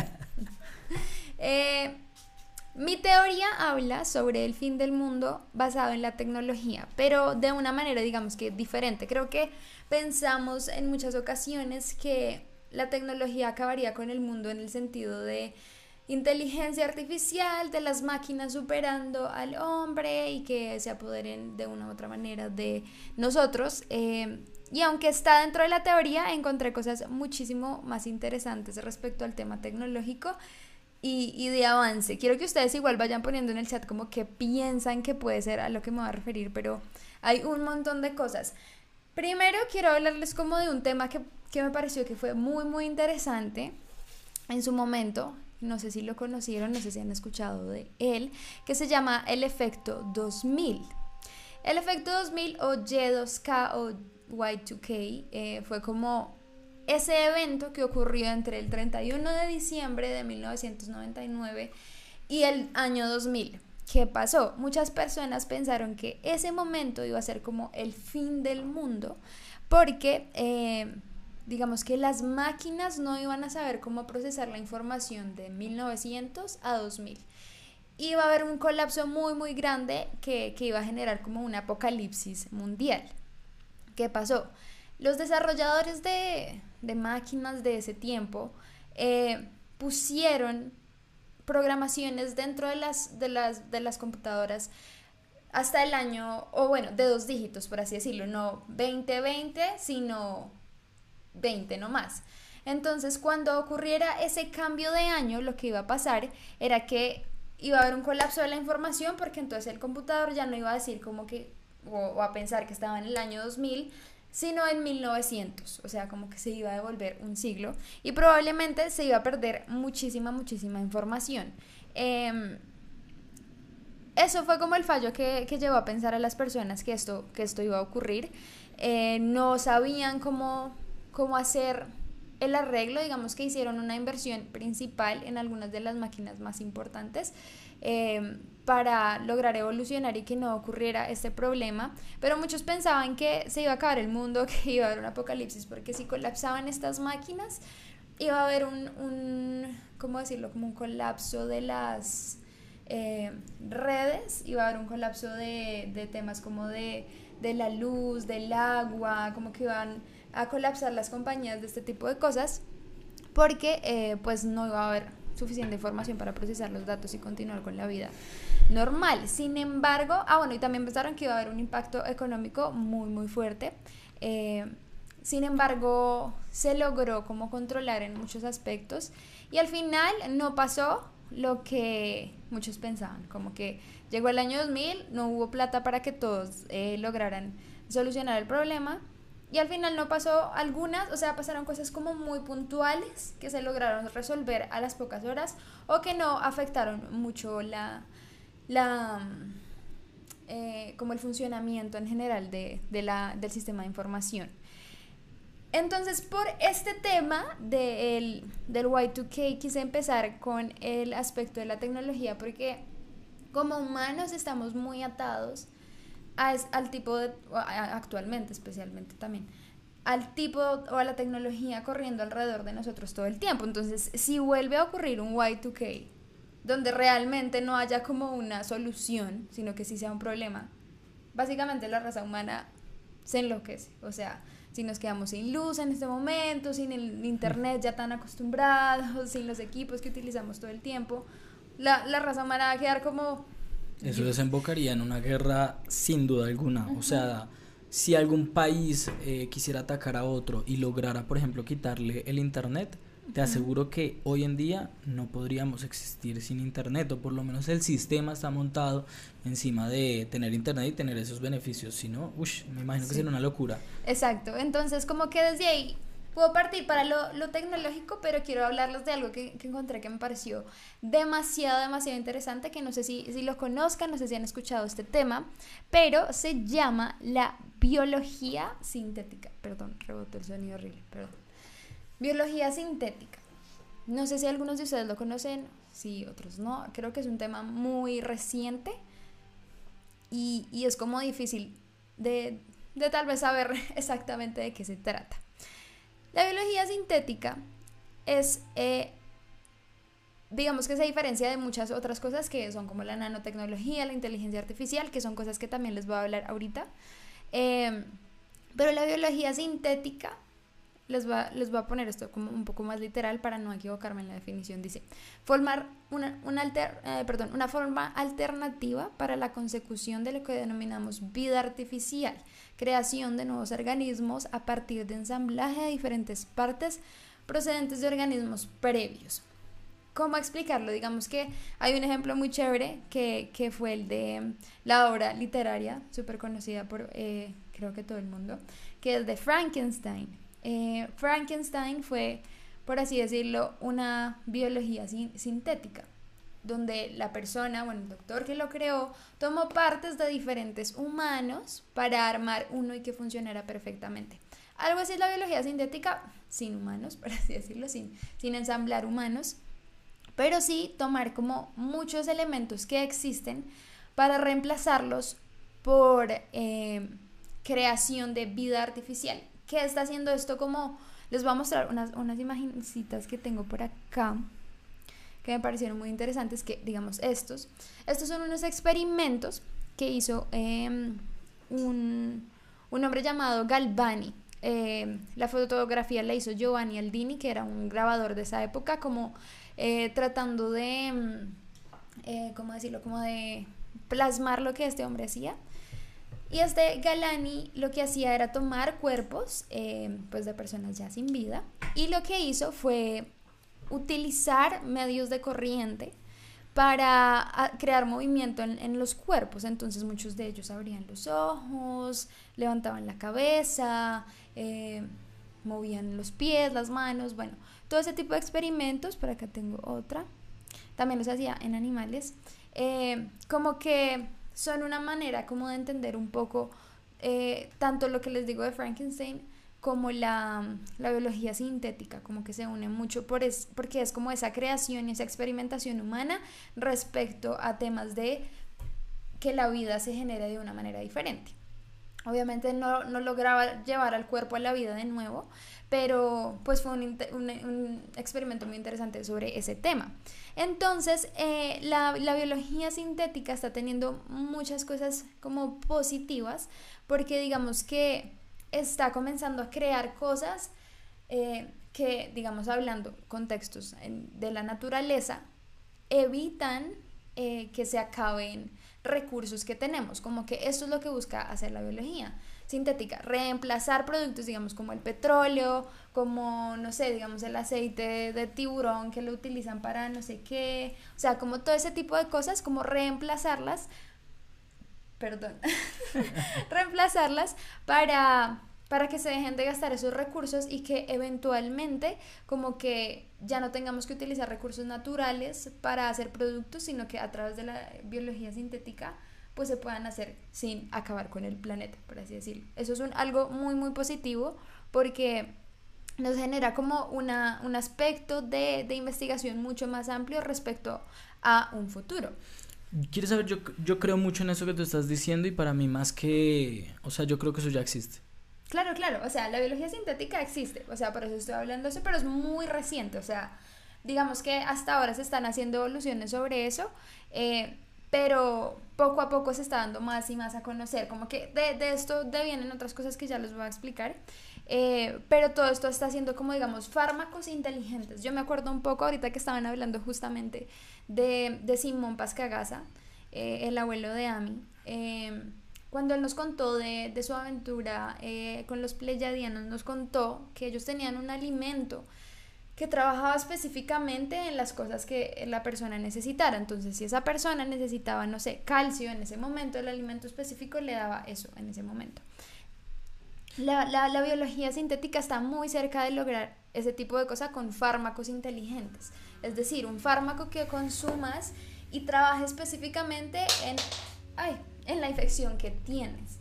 Es decir, como que Sí, como que entienda un poco qué es lo que necesitas y te sane específicamente de lo que... Y si no lo hace, se diluye y no pasa absolutamente nada. Digamos que todo eso es lo que se está tratando de investigar y se está haciendo a través de la, la biología sintética y es, eso me parece demasiado interesante porque es un avance muy grande si se hace de la manera correcta para la humanidad, para lograr cosas muy, muy importantes, diferentes. Incluso escuché que había una empresa especializada, eh, Modern Med Meadow se llama. Es una empresa de biotecnología que es de las primeras que se ha encargado de crear un suplemento para el cuero, por así decirlo, como eh, ya no derivados de animales, sino como con la misma textura, todo igualito, pero completamente artificial. Es que yo creo que hay tantas cosas que hace muchos años eran tan difíciles de pensar, pero hoy en día con la tecnología realmente sí podemos soñar con unos avances que hagan nuestra vida muchísimo más simple y que no atentemos a con el planeta, sino que no se, ha, no se ha realmente tomado la decisión, también me imagino porque somos seres humanos eh, de costumbres, como seres de costumbres, pues llevamos una tradición milenaria de, de, manejar las cosas de una manera, pero la tecnología yo diría que hoy en día nos permitiría hasta probablemente prevenir cosas como lo que está pasando en este momento en la Tierra, pero no se toma la decisión porque se nos es muy difícil cambiar como la forma en que hacemos las cosas, pero la tecnología, wow. Es una clave súper importante. Ahorita cuando vayamos como hablando ya del tema de, del virus de ahorita, eh, les voy a poner un video sobre eso que me acabas de decir, como que me parece muy, muy interesante. Eh, creo que voy a decir las conclusiones de la, o bueno, los contras de, la nanotecnología cuando termine de mencionar las otras. Em, déjenme y avanzo a la siguiente. Eh, Existe otra cosa que se llama el CRISPR o el CRISPR. Eh, es una forma de como un bit que se crea específico de ADN dentro de una célula. Y digamos que esto es básicamente para que lo entiendan un poco mejor, alimentos transgénicos como generados por laboratorio, eso es CRISPR. Eh, la capacidad de hacer de modificar genes dentro de algún organismo, lo que sea, para crear algo igualito o generar algo muy similar. Eh, y, y, como, sí, como mejorar genéticamente algunas cosas. Por otro lado está la nanotecnología, creo que eso sí lo, han escuchado. Sí, sí, sí, claro. Yo lo escuchaba, pero no tenía pues mucha idea de qué, a qué se De hecho, es súper usado. Todos los celulares tienen nanotecnología para que se, tiene, se necesita. Digamos que la nanotecnología se basa en como creación, manipulación eh, y aplicación de materiales justamente a una escala muy pequeña. Eh, por eso lo de nanotecnología. Digamos que esto ayuda a generar unas nuevas tecnologías completamente eh, diferentes, muchísimo más avanzadas que se utilizan en diferentes aspectos, la tecnología de los celulares, de información, medicina, a lo aeroespacial, la energía, en el transporte. Todo eso se está aplicando la nanotecnología incluso en la construcción de edificios, eh, de aviones, de carros, de celulares eh, y muchas otras cosas más. Eh, también digamos que una promesa grande de la nanotecnología es el tema del reemplazo de los combustibles provenientes de petróleo y bueno, fósiles y todo esto, a cambio de baterías, paneles, paneles solares y bueno, todas estas cosas que pueden eh, eventualmente eh, cambiar e-, ese aspecto, pero eso es otra cosa que habría que discutir porque de aquí a que se acabe la, ¿cómo decirlo? La, el petróleo o bueno, la industria petrolera es muy complicado, pero... Pero además de eso también juega un papel importante en querer em, hacer dispositivos como para limpiar el agua automáticamente y ya hablando a, escala global como los océanos, entre otro tipo de cosas. Em, mm, tengo acá una cosita que iba a explicar. Ah, bueno, digamos que las ventajas de, de, la nanotecnología o lo que ha generado hasta el momento han sido avances en el cuidado de la salud, em, que incluso se está investigando para un tratamiento del cáncer como muy temprano y lograr ayudar a, a, tratarlo mucho más rápidamente. Eh, bueno, los chips y dispositivos informáticos actuales también ayudan muchísimo. Equipamiento deportivo, eh, ah, como que hay ciertas nanotecnologías creándose en bates, en, raquetas, en los cascos incluso de los deportistas, en los aparatos que se ponen para, ¿cómo es que se llama? Rodilleras y bueno, todo este tipo de cosas. Eh, las telas, eso me parece supremamente interesante, como telas que ya no se arrugan, que no se manchan, como ese tipo de cosas. Es que esa es la tecnología que yo digo que va a llegar, como la, la tecnología que realmente nos, nos sea útil porque lo que nosotros hasta el momento hemos visto es que todo el mundo la tecnología la usan es como para exprimirle más más más plata a la gente para que algunos como que se concentre la plata en, en un lado no sé si sepan pero hay un como específicamente una persona en las empresas grandes que se, trabaja específicamente en camellar solo para saber cómo hacer obsoletos los productos entonces el celular eh, probablemente si se hiciera un poco más simple, tendría la posibilidad de vivir tantos años, eh, no sé, 5, 8 años. Pero hay alguien que está trabajando pensando cómo hago para que sus componentes sean cada vez más malos y que no dure más de un año. La soletización programada. Exacto, eso es algo, eso es, o sea, se utilizan los cerebros tan inteligentes que nosotros tenemos hmm. para hacer algo que es malo para nosotros es como muy loco. La tecnología que tendría que llegar en este momento es algo que nos sume, que nos que imagínate uno tener que comprar solo una vez en su vida una pinta de ropa. Claro, no le conviene a la industria. No le conviene a la industria, no le conviene a la industria, entonces, pero la tecnología debería yo tengo una teoría chévere frente a ese tipo de cosas y es que nosotros no hemos trabajado en ese tipo de tecnología o en ese tipo de facilidades para el ser humano porque no sabríamos ni siquiera qué hacer con nuestra vida. ¿Qué pasaría donde nosotros pudiéramos solucionar todo este tema agrícola y desde alguna parte del planeta se pudiera generar el alimento para todo el mundo? ¿Qué pasaría si nosotros no tuviéramos que volver a comprar eh, vestimenta?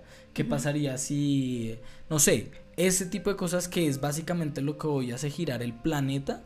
Pues yo diría que obviamente muchos gremios y como el mundo que conocemos hasta hoy en día, pues dejaría de ser así pero tendríamos tiempo para pensar probablemente en cosas muchísimo más profundas, sino en el día a día de que me pongo, me pongo medias, me pongo bla, bla, bla, o eh, trabajar por la comida diciendo, bueno, tengo que trabajar y tener plata para poder darle alimento. Yo creo que la tecnología en algún momento será lo suficientemente mm, capaz de poder proveer alimento, eh, refugio y, ah, y comida y mm, y vestimenta y todas las cosas como primarias del ser humano mucho más fácil de lo que hasta ahora. Eso ya lo hace, solo que ese tipo de cosas no no, no las muestran, como que obviamente el poder y bueno, todo esto pues que controlan la, la, a la población, pues obviamente va a ser muy complicado que eso se desarrolle hasta que los egos mentales y no trascendamos, yo creo eso mucho más mentalmente va a ser más difícil. Digamos, es eso, la guerra es... La tecnología de las telas va, va, a surgir porque justamente es eso, que, que la ropa se mantenga más limpia y dure más, que evite la proliferación de bacterias, o sea, todo ese tipo de cosas. Seguro ya existe, pero pues no nos lo muestran. Pues de hecho, no sé si sepan que hay un bombillo que fue creado, yo no sé, hace más de 100 años, creo que hace poco, si no fue un año o dos años, cumplió 100 años de estar prendido.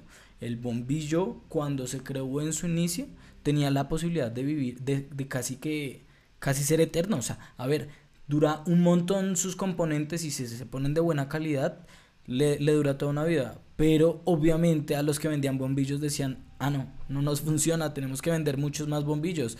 No puede ser solo un bombillo para cada persona, sino tiene que ser que cada mes vengan y me compren cinco bombillos. Y solo pensando en eso, eh, hacen la obsoletización programada. Pero lo loco es, y la gran pregunta es, si hay algún tetramillonario en, del planeta que sepa que existe ese bombillo, ¿será que no lo va a querer? Es obvio que va a hacer hasta lo imposible para decir, oigan, háganme un bombillo de esos. ¿Cuánto cuesta? 10 mil dólares. Ok, yo se lo pago. Deme cinco bombillos.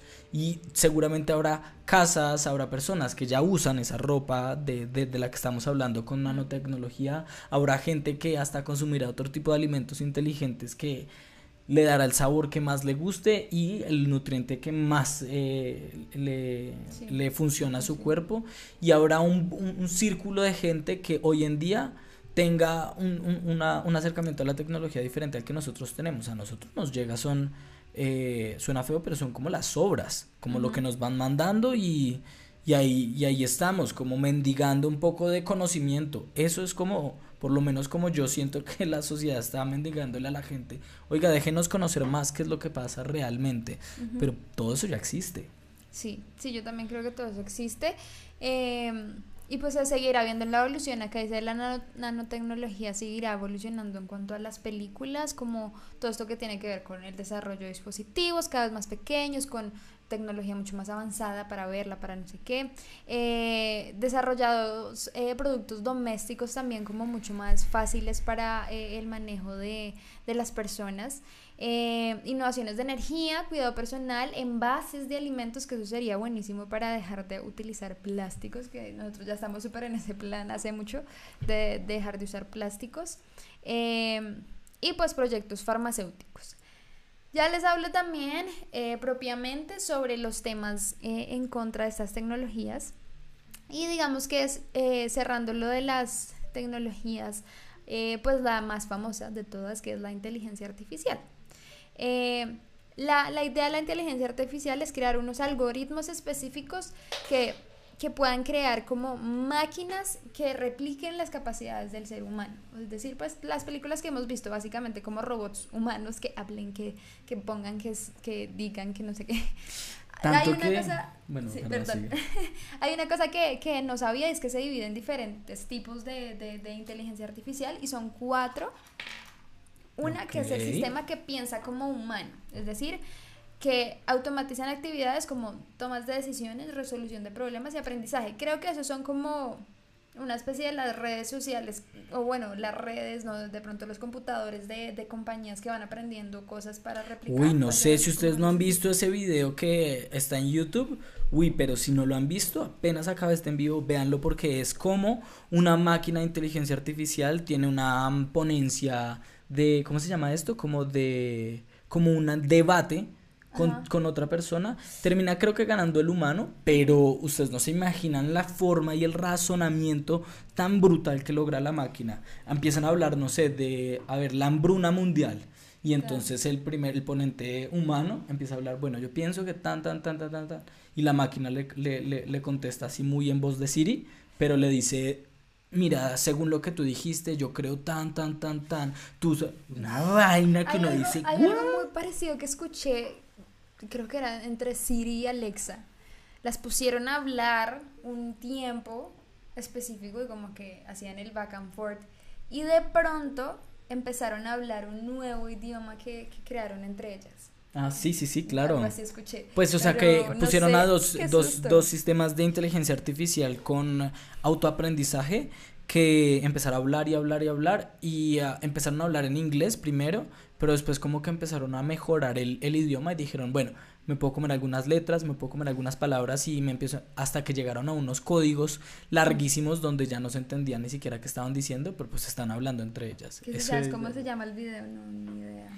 Eh, pongan eh, seguramente eh, inteligencia artificial debates y ahí va, y ahí va a salir fijo. Como máquinas hablando, algo así. No, eso, inteligencia artificial debate y fijo, fijo sale. Bueno, el segundo sistema de, de, inteligencia artificial que existe son los sistemas que actúan como humanos, son computadoras que hacen actividades muy similares a las de humanos y pues ya ahí hablamos específicamente de robots, como robots diseñados para facilitar, por así decirlo, la vida humana. El siguiente son los sistemas que piensan racionalmente, que yo creería que es más los que tú hablas, que son sistemas capaces de emular un pensamiento completamente lógico y racional. Eh, como que ya razonan, como que ya piensan cosas diferentes, ya pueden hablar, engloban un tema en específico, lo pueden decir sin problema. Eh, existe. y el que actúan racionalmente, no solo que piensan, sino que actúan, sino que tratan de imitar tanto el racionamiento como el comportamiento humano, ya son algo más inteligentes. Eh, no sé si existan, puede que sí existan, pero ya es más por ese lado están dentro de todas estas inteligencias artificiales, creo que las que más conocemos todos es eh, las inteligencias artificiales de, de, los diferentes desarrolladores como Apple, eh, Google, Amazon, bueno, tata, Alexa, Siri, Cortana, eh, entre otras que ya se nos convierten en, asistentes, por así decirlo. Hay diferentes eh, maneras de asistir de estas tecnologías que son, bueno, los chatbots que han facilitado muchísimo, creo que eso le doy como un punto eh, a favor, que son como todos estos chatbots que se generan para compañías, como, no sé, tú llamas a, una compañía X eh, de, de, telefonía y un chatbot te ayuda a resolver de pronto el problema que tienes o a través de internet. De hecho, el propio Facebook tiene una opción para que tú en tu empresa le puedas poner creo que se tiene que comprar, o sea, cuesta, pero uno puede poner un bot que le, a ver si me preguntan esto, respondo esto, si dicen esto, da, ta, ta. Es como solo condicionales. Eh, también han ayudado con el mundo de las finanzas a detectar fraudes en los bancos, los patrones del mercado, todo lo que tiene que ver con la bolsa de valores, como que han ayudado muchísimo. También eh, las cosas climáticas han ayudado pues a a medir el clima, bueno, saber un montón de este tipo de cosas, combatir en cierto sentido algo de la deforestación, no sé qué tanto, pero pues igual. Eh, en temas agrícolas, para análisis predictivos de los cultivos y de todos estos temas. Em, de la educación obviamente ha ayudado muchísimo. Yo me acuerdo que cuando yo salí del colegio hasta ahora se estaba creando, ay, ¿cómo se llamaba? Como cibercolegios o algo así se llamaba. Que era como un portal web. Ah, no sí, sé sí, si alguna vez lo usaste. Sí, obvio. Eh, en donde uno entraba y ya digamos que ahí las profesoras a veces ya dejaban tareas. Yo no sé eso cómo ha avanzado ahorita, estoy súper despegada, o sea, ya llevo 10 años de graduada del colegio, pero eh, seguramente han avanzado muchísimo en ese tema, pues digamos las clases virtuales ahorita, que si no fuera por eso, pues no sé si la cuarentena sería lo mismo. Eh, ha ayudado muchísimo en la logística del transporte, a optimizar todo ese tipo de cosas, em, en la parte comercial de las ventas en línea. Eh, que por cierto tenemos Mr. Market eh, para que vayan y compren. eh, ayuda muchísimo por las tiendas en línea. Eh, y pues en el tema de salud, obviamente con temas médicos, los doctores virtuales que existen ahora, como que le dan a uno un diagnóstico específico de lo que tiene solo contando con los síntomas. entonces como que todo eso ha ayudado muchísimo desde la parte de de la... Hay alguien que está hablando y está preguntando mucho sobre el proyecto Libro Azul, pero acabo de investigar, el proyecto Libro Azul es de ovnis. No estamos, no estamos hablando en este mm. momento de ovnis, sino de teorías del fin del mundo. Seguramente pronto haremos alguna, alguna en vivo así, muy parecido a este, hablando de todos estos temas de ovnis que también son muy importantes. De hecho, alguien por ahí también habló de un proyecto que se llama Blue Beam, que es un proyecto que desmiente pues un montón de cosas eh, de la ufología diciendo que la NASA y Estados Unidos son los que están fabricando todas esas pruebas eh, como uh, Eso, es muy interesante y podríamos hablarlo, pero creería que no es en otro podcast, exacto. Este Aquí queremos hablar de cómo se va a acabar este mundo. Literalmente. Pero entonces, bueno, ya les conté como lo lindo y precioso de las tecnologías nuevas. Pero entonces, ¿por qué traerían algo malo, o sea, porque el mundo se podría acabar con estos. Bueno, hay muchas, muchas razones que nos pueden llevar a acabar a través de estas tecnologías del mundo que yo creo que es más palpable, más posible actualmente que en cualquier otro momento. Uno, hablando de la biología sintética, puede ocurrir algo muy fuerte eh, impactando el medio ambiente si se liberan organismos genéticamente modificados que no sean propiamente del ambiente pueden existir o pueden crearse criaturas, pueden crearse bacterias, pueden crearse un montón de cosas a las que no estemos preparados y pueden afectar a una escala mucho mayor que lo que estamos viendo, como digamos el coronavirus. Pueden generar unos agentes patógenos tan, tan, tan ajenos a la raza que nos puede llevar a la extinción en cualquier momento. O sea, como un desarrollo de ese nivel. Me acuerdo, aún no sé si esta historia es verdad, espero que sí, sigo creyendo que los... Eh, si alguna vez lo escucharon, fue del humúnculo de un señor, creo que fue por allá en Rusia, que creó un, un ser a través de su esperma em, embrionada, se dice, en, en un hueso, en un huevo, literal, en un huevo, y parece ser que creó una criatura específica que podía vivir en el agua. Él la mantuvo en un en un eh, acuario durante mucho tiempo. Y según lo último que se supo es que el señor había muerto. Murió a causa de este ser que había creado porque parece ser que el ser transmitía una cantidad de electricidad importante y él por alguna razón metió la mano al agua y se electrocutó y murió. Según dicen, el FBI llegó a su casa inmediatamente y se llevó absolutamente todo lo que él tenía de, ese, de esa criatura. Entonces, ese tipo de desarrollos o ese tipo de cosas que pasan em, puede que sean como una, una, ¿cómo se dice? Como una causa de fin del mundo. Eh, por otro lado, el, el uso indebido de estas tecnologías, el desconocimiento de ellas, parece ser que hay muchos laboratorios de biotecnología clandestinos que son fáciles de hacer, entonces como que hay gente que compra kits por entre 150 dólares y 1000 dólares para experimentar con, bio, eh, con biología sintética. Entonces puede ocurrir algún accidente de algún tipo con gente haciendo esto sin saber eh, y causar un impacto fuertísimo. ¿Y, y, sabes dónde se consiguen esos kits? es para una tarea del colegio. ¿Eh? ¿Eh? es para un trabajo de la universidad. Ahorita te aviso. que me llegue el mío y te aviso. A ver, sí. En Amazon. No mentiras. Literal. también habla de puede producir un daño dentro de las actividades humanas, un desarrollo muy grande de otro tipo de máquinas, como que cómo se empieza a acceder a tecnología de bajo costo, como de producción que no cuesta tanto, eh, evidentemente es más sencillo que la gente pierda sus trabajos, que entremos en una crisis económica que es muy parecido a lo que vamos a vivir. Eh, lo que estamos, viviendo, pero se va a ver el impacto nunca en la vida se había, nunca en la vida se había visto un una depresión económica de mundial la depresión, la gran depresión. ya, como que yo vi una, una, una gráfica que mostraba la depresión de Estados Unidos y como que todas las depresiones que había tenido, desde en el 90 y punta hubo una, en el 2008 hubo otra, y todas las depresiones sí se veía como el bajonazo así, así, así. Y en este momento es como es lo más alto que se ha visto. Son, solo en Estados Unidos son como 10 millones de personas desempleadas de, en una semana. O sea, es algo demasiado loco, nunca se había visto. Sí, yo, yo siento que también va por, por, ese lado. Entonces, como que todo este desarrollo de tecnologías, pues puede llevarnos a ese tipo de cosas. Eh, y por otro lado, como el desarrollo de la biotecnología puede traer algo muy fuerte, y es que si se desarrolla un patógeno mortal para la raza humana, un grupo terrorista, o con las intenciones, uy, es muy neto, eh, con, con, las peores intenciones puede tomar este virus mortal y pues lanzarlo al mundo entero y ya.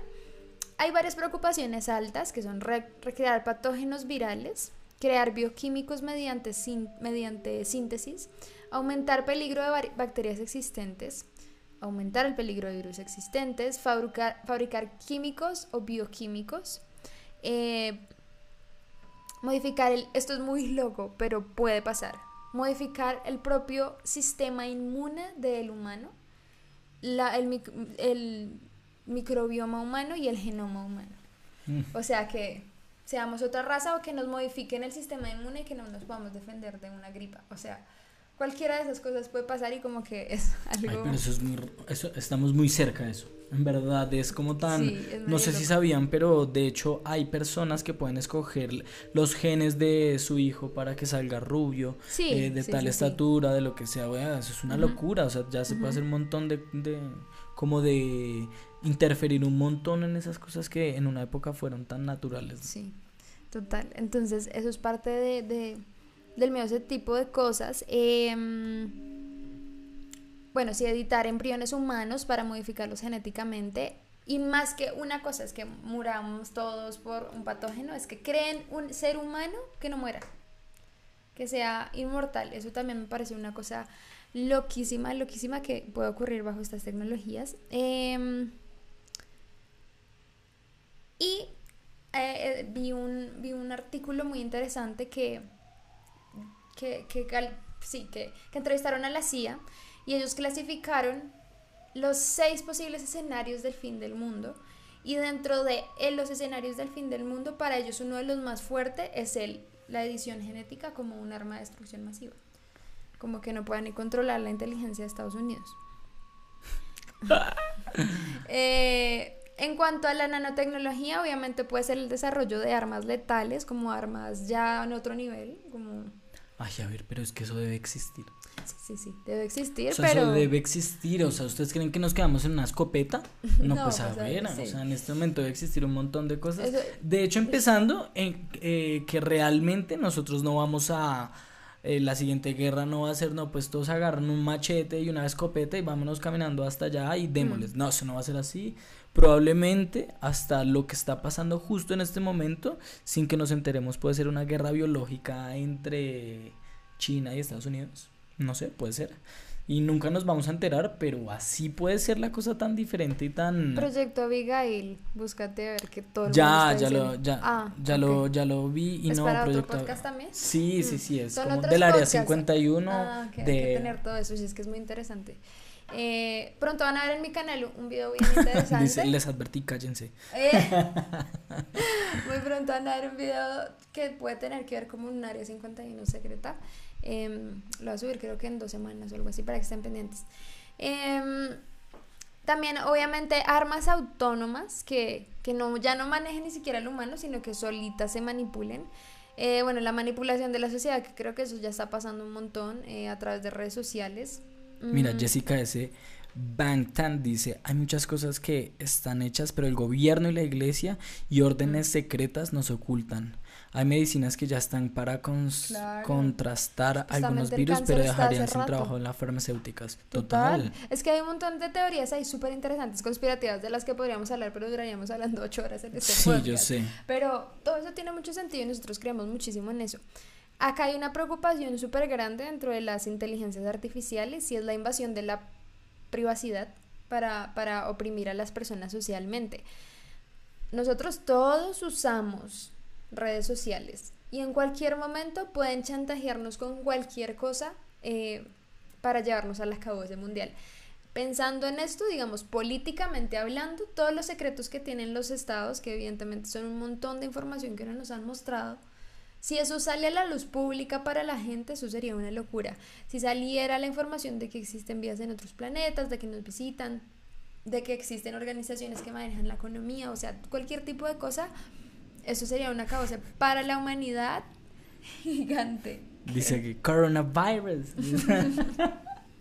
Ya vamos a entrar, ya casi entramos. en es el innombrable, amigos. Le vamos a decir eh, ah, el COVID. Ah.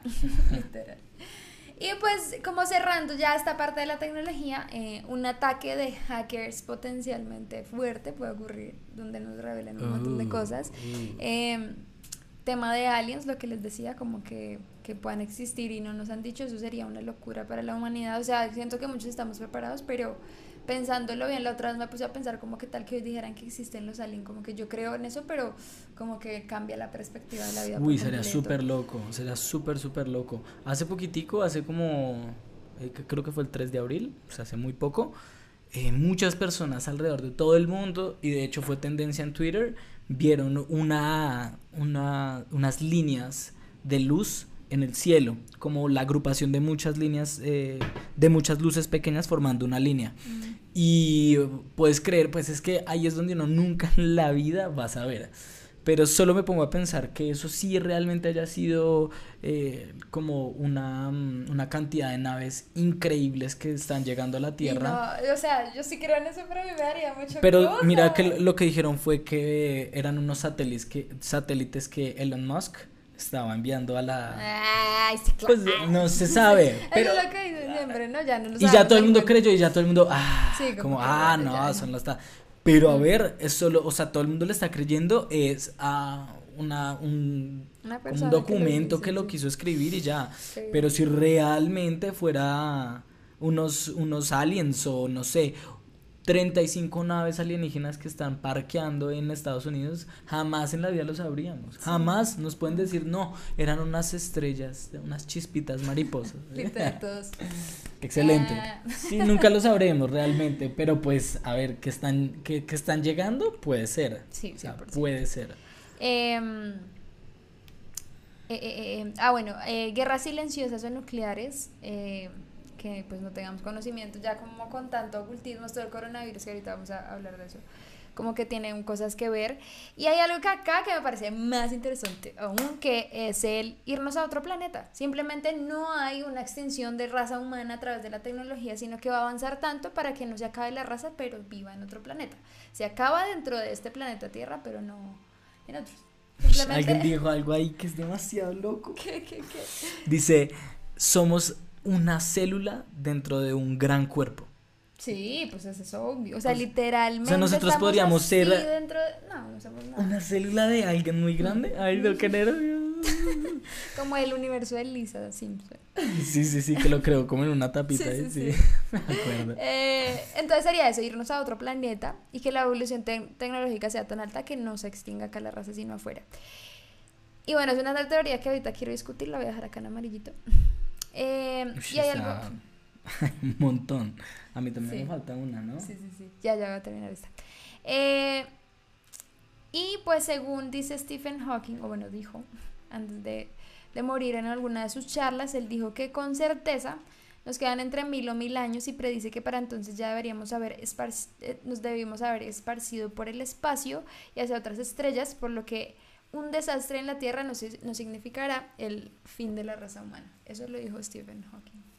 Y yo creo que puede ser muy cierto. Sí, sí, total. O sea, ahí igual para mí sería el fin porque no es, es que se acabe la raza, bueno, la, la vida tal cual la conocemos. En otro planeta sería totalmente distinto. Y evidentemente tendríamos mutaciones y cosas, una evolución totalmente diferente y terminaríamos siendo algo diferente. Por ahí que estaban hablando mucho de eh, el abuelo de Ami, de Simón, pues él hablaba realmente que esa raza con la que él tuvo contacto alienígena era una raza que era seres humanos, pero de muchísimos años después de nosotros, miles y miles de, probablemente millones de años de evolución, y que a punta de tecnología avances tecnológicos pues habían eh, hecho que su vida fuera totalmente diferente. Eso puede pasar acá, solo que bueno, después discutimos en otro lado, esto porque así no duramos mucho. Sí, total. Ahora sí, sigue con tu siguiente teoría. Yo por ahora voy a parar el Instagram. Eh, si quieren seguirnos viendo, véanos a través del canal. Ahí en mi historia anterior van a encontrar eh, el link para hagan mi swipe up y nos vemos en el canal.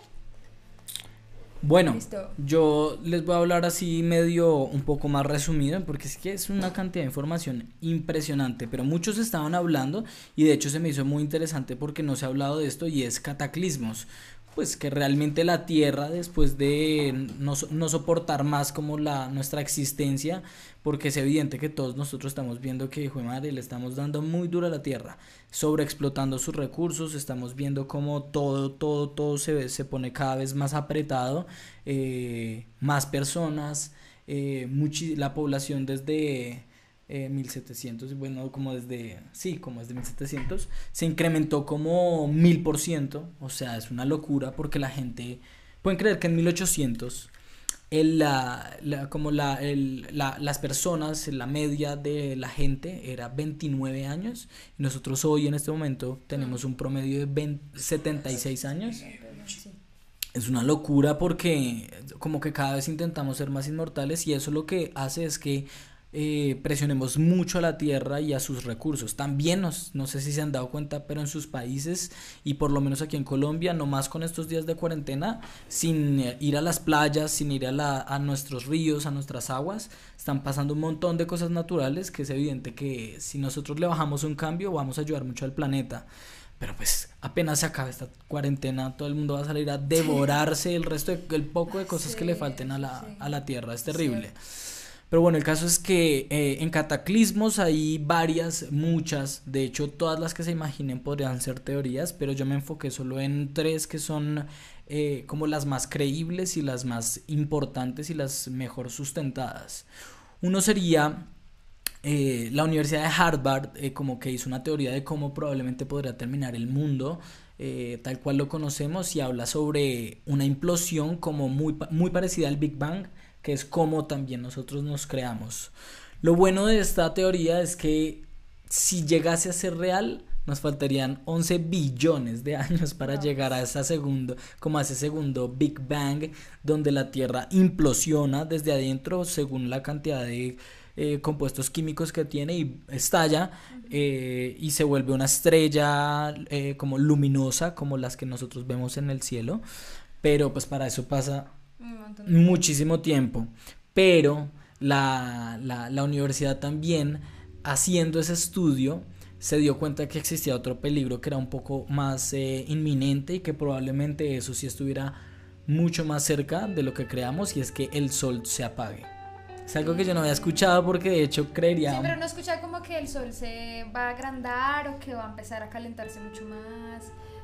Sí, total, yo juraba que de hecho era que explotara o algo así, pero ellos hicieron una, una, como una observación muy detallada de las ondas como de la potencia del sol y se dieron cuenta que eh, en unos periodos regulares el sol bajaba su potencia un 40%, pero solo por unos instantes. Era como si algo, eh, había como dos opciones que ellos decían. O uno, la, hay como un planeta que está orbitando alrededor del Sol que nosotros no hemos alcanzado a ver porque realmente no hemos eh, como experimentado ni explorado eh, las cercanías del Sol. Es evidente, ¿no? Pues es demasiado caliente nada, ninguna de las cosas que nosotros hayamos creado logran acercarse tanto. Pero entonces dice que puede ser como un objeto, unos restos de un planeta que está muy cerca al Sol y que de vez en cuando, apenas cruza al frente de nuestra trayectoria, periódicamente baja la potencia del Sol en un 40%. Eso sería eh, una de las opciones, pero la otra que probablemente pueda hacer también es que está teniendo como unas fallas en sus compuestos químicos y su potencia disminuye mucho eh, por algunos momentos, como que se apaga pero se vuelve a prender. Entonces, ¿quién quita que sea real? No sé, pero lo que indica ese estudio es que si la segunda opción fuera real, eh, nosotros pues eh, nos veríamos enfrentados a un cataclismo donde el sol se apague y pues a ver, imagínense qué pasaría, sería la cosa más aterradora del planeta, imagínense donde en la Tierra solo hubiera noche. No, por sí, o sea, lo que pasaría más que eso es que dejaríamos de existir porque no van a poder surgir muchas plantas. Pero yo creería que de alguna manera el ser humano es tan, tan, tan inteligente y como tan, ah, ¿cómo se dice? Como aferrado a esta vaina que no se dejaría no, morir. de vitaminas, pero puede que moramos es porque la falta de sol sí nos puede llevar a... Sí, pero si te dicen, bueno, desde en un año sale esta pastilla que es vitamina D y no claro. O sea, podría pasar, solo que... Y existe, de hecho. Mm. Solo que, pues es aterrador pensarlo, ¿no? Aquí lo explican como que cuando el hidrógeno del sol se apague, los elementos más pesados como el helio, el carbono y el oxígeno se quemarán y se expandirán de forma masiva hasta deshacerse de sus capas más externas del Sol y se convertirían en una estrella enana blanca del tamaño similar al núcleo de nuestro planeta. Pues al hacerlo consumirá nuestro planeta y de hecho no solo el nuestro, sino Venus y Mercurio. o sea, suponiendo que nosotros hayamos sobrevivido eh, y nos vamos a otro planeta, ojalá no nos vayamos ni a Venus ni a Mercurio. No, creo que están estudiando la Marte y pues la Luna y... no, Marte es el más cercano. Sería una implosión brutal, sería una vaina que... Uy, no, Yo creo que a este punto tocas mudarnos como hasta otro universo, otra galaxia, porque el que está acá también puede ser un riesgo, o sea, donde nos vayamos el Sol también supuestamente en un tiempo va a calentarse mucho. Sí, eh, creería que de cualquier manera en algún momento la raza humana se va a ver enfrentada, no sé si seamos nosotros, pero sí eh, no, no sé si tan lejos, pero nos vamos a ver enfrentados a ver si nos tenemos que ir, si nos tenemos que, si nos extra, o si pasa algo así, porque pues eh, la Tierra no va a ser para siempre. Otra teoría que es la que también por ahí han hablado muchísimo y es muy probable porque de hecho ya pasó una vez y es un meteorito, un gran meteorito que pues caiga en la Tierra. Eso es, ya, ya le voy a decir, si tienes por ahí el link. Eso es una locura porque ya pasó una vez. Para, para los que no sepan, no es un mito, no es de pronto. En, la Tierra cayó hace 66 millones de años, igual fue hace un chingo de tiempo, ¿no? hace demasiado. 66 millones de años cae un meteorito eh, que tenía como 2.000 kilómetros de, de, grande, o sea, pues era una vaina evidentemente enorme. Cayó justo en, la, en, en lo que hoy en día se conoce como el Golfo de... Mm, oh, de Yucatán, puede ser. La, puede ser, sí, sí, sí. La península de Yucatán, justo, justo ahí arriba, en como en todo ese círculo que se crea eh, entre la costa norte de México como hasta la Florida en Estados Unidos, como esa curvita fue como la caída de un gran meteorito que hizo que se extinguieran los dinosaurios. Pero no fue el golpe que, que, hizo que se extinguieran y precisamente esto es importante también para hablar de lo que podría pasar si cae un meteorito en la Tierra. Eh, sino que las reacciones químicas que genera una explosión de ese tamaño es como un sobrecalentamiento de la atmósfera y pues de esa manera se genera eh, unos gases en la eh, que nosotros respiraríamos que pues que nos llevan a la muerte como lo que pasaron con los dinosaurios entonces se dice que podríamos tener un impacto de un meteorito en cualquier momento porque me muestro acá. Ya perdón. Ah bueno esto fue una esto fue una una noticia que salió hace poco y es que un asteroide va a pasar muy cerca de la Tierra y fue calificado por la NASA como potencialmente peligroso porque y, y porque potencialmente peligroso.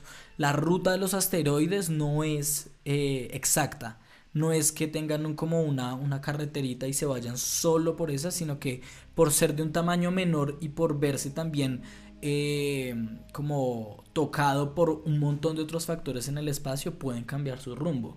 Y este, y este meteorito pues va a pasar a no 4.5 millones eh, acá dice 5.7 millones de kilómetros. Millones de kilómetros, o sea, pues aparentemente... Pero yo siento que puede haber un impacto de alguna manera, o sea, va es a que haber ahí está, ahí está, lo que decía ese artículo es que puede ser no solo que, mm, que, que impacte como tal ese meteorito, sino que muchos desprendimientos de ese meteorito vayan, eh, se desvíen y eso sí caiga aquí en la Tierra. Y si tenemos ah. como muchos meteoritos eh, pequeños cayendo, también se puede generar un fenómeno que, si bien no nos va a matar, sería muy complicado para nosotros los seres humanos eh, contrarrestarlo.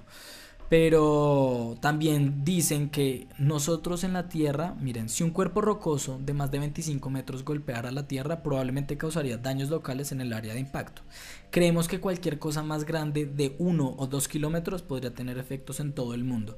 O sea, si cae aquí una piedra que eh, mida más de un kilómetro, ahí ya vamos a tener un efecto de destrucción masiva y que probablemente nos saque del curso donde que la Tierra normalmente tenía y por eso también podamos tener muchas catástrofes climáticas como tsunamis o como terremotos y movimientos telúricos que pues, nos llevarían básicamente a que muy pocos puedan sobrevivir.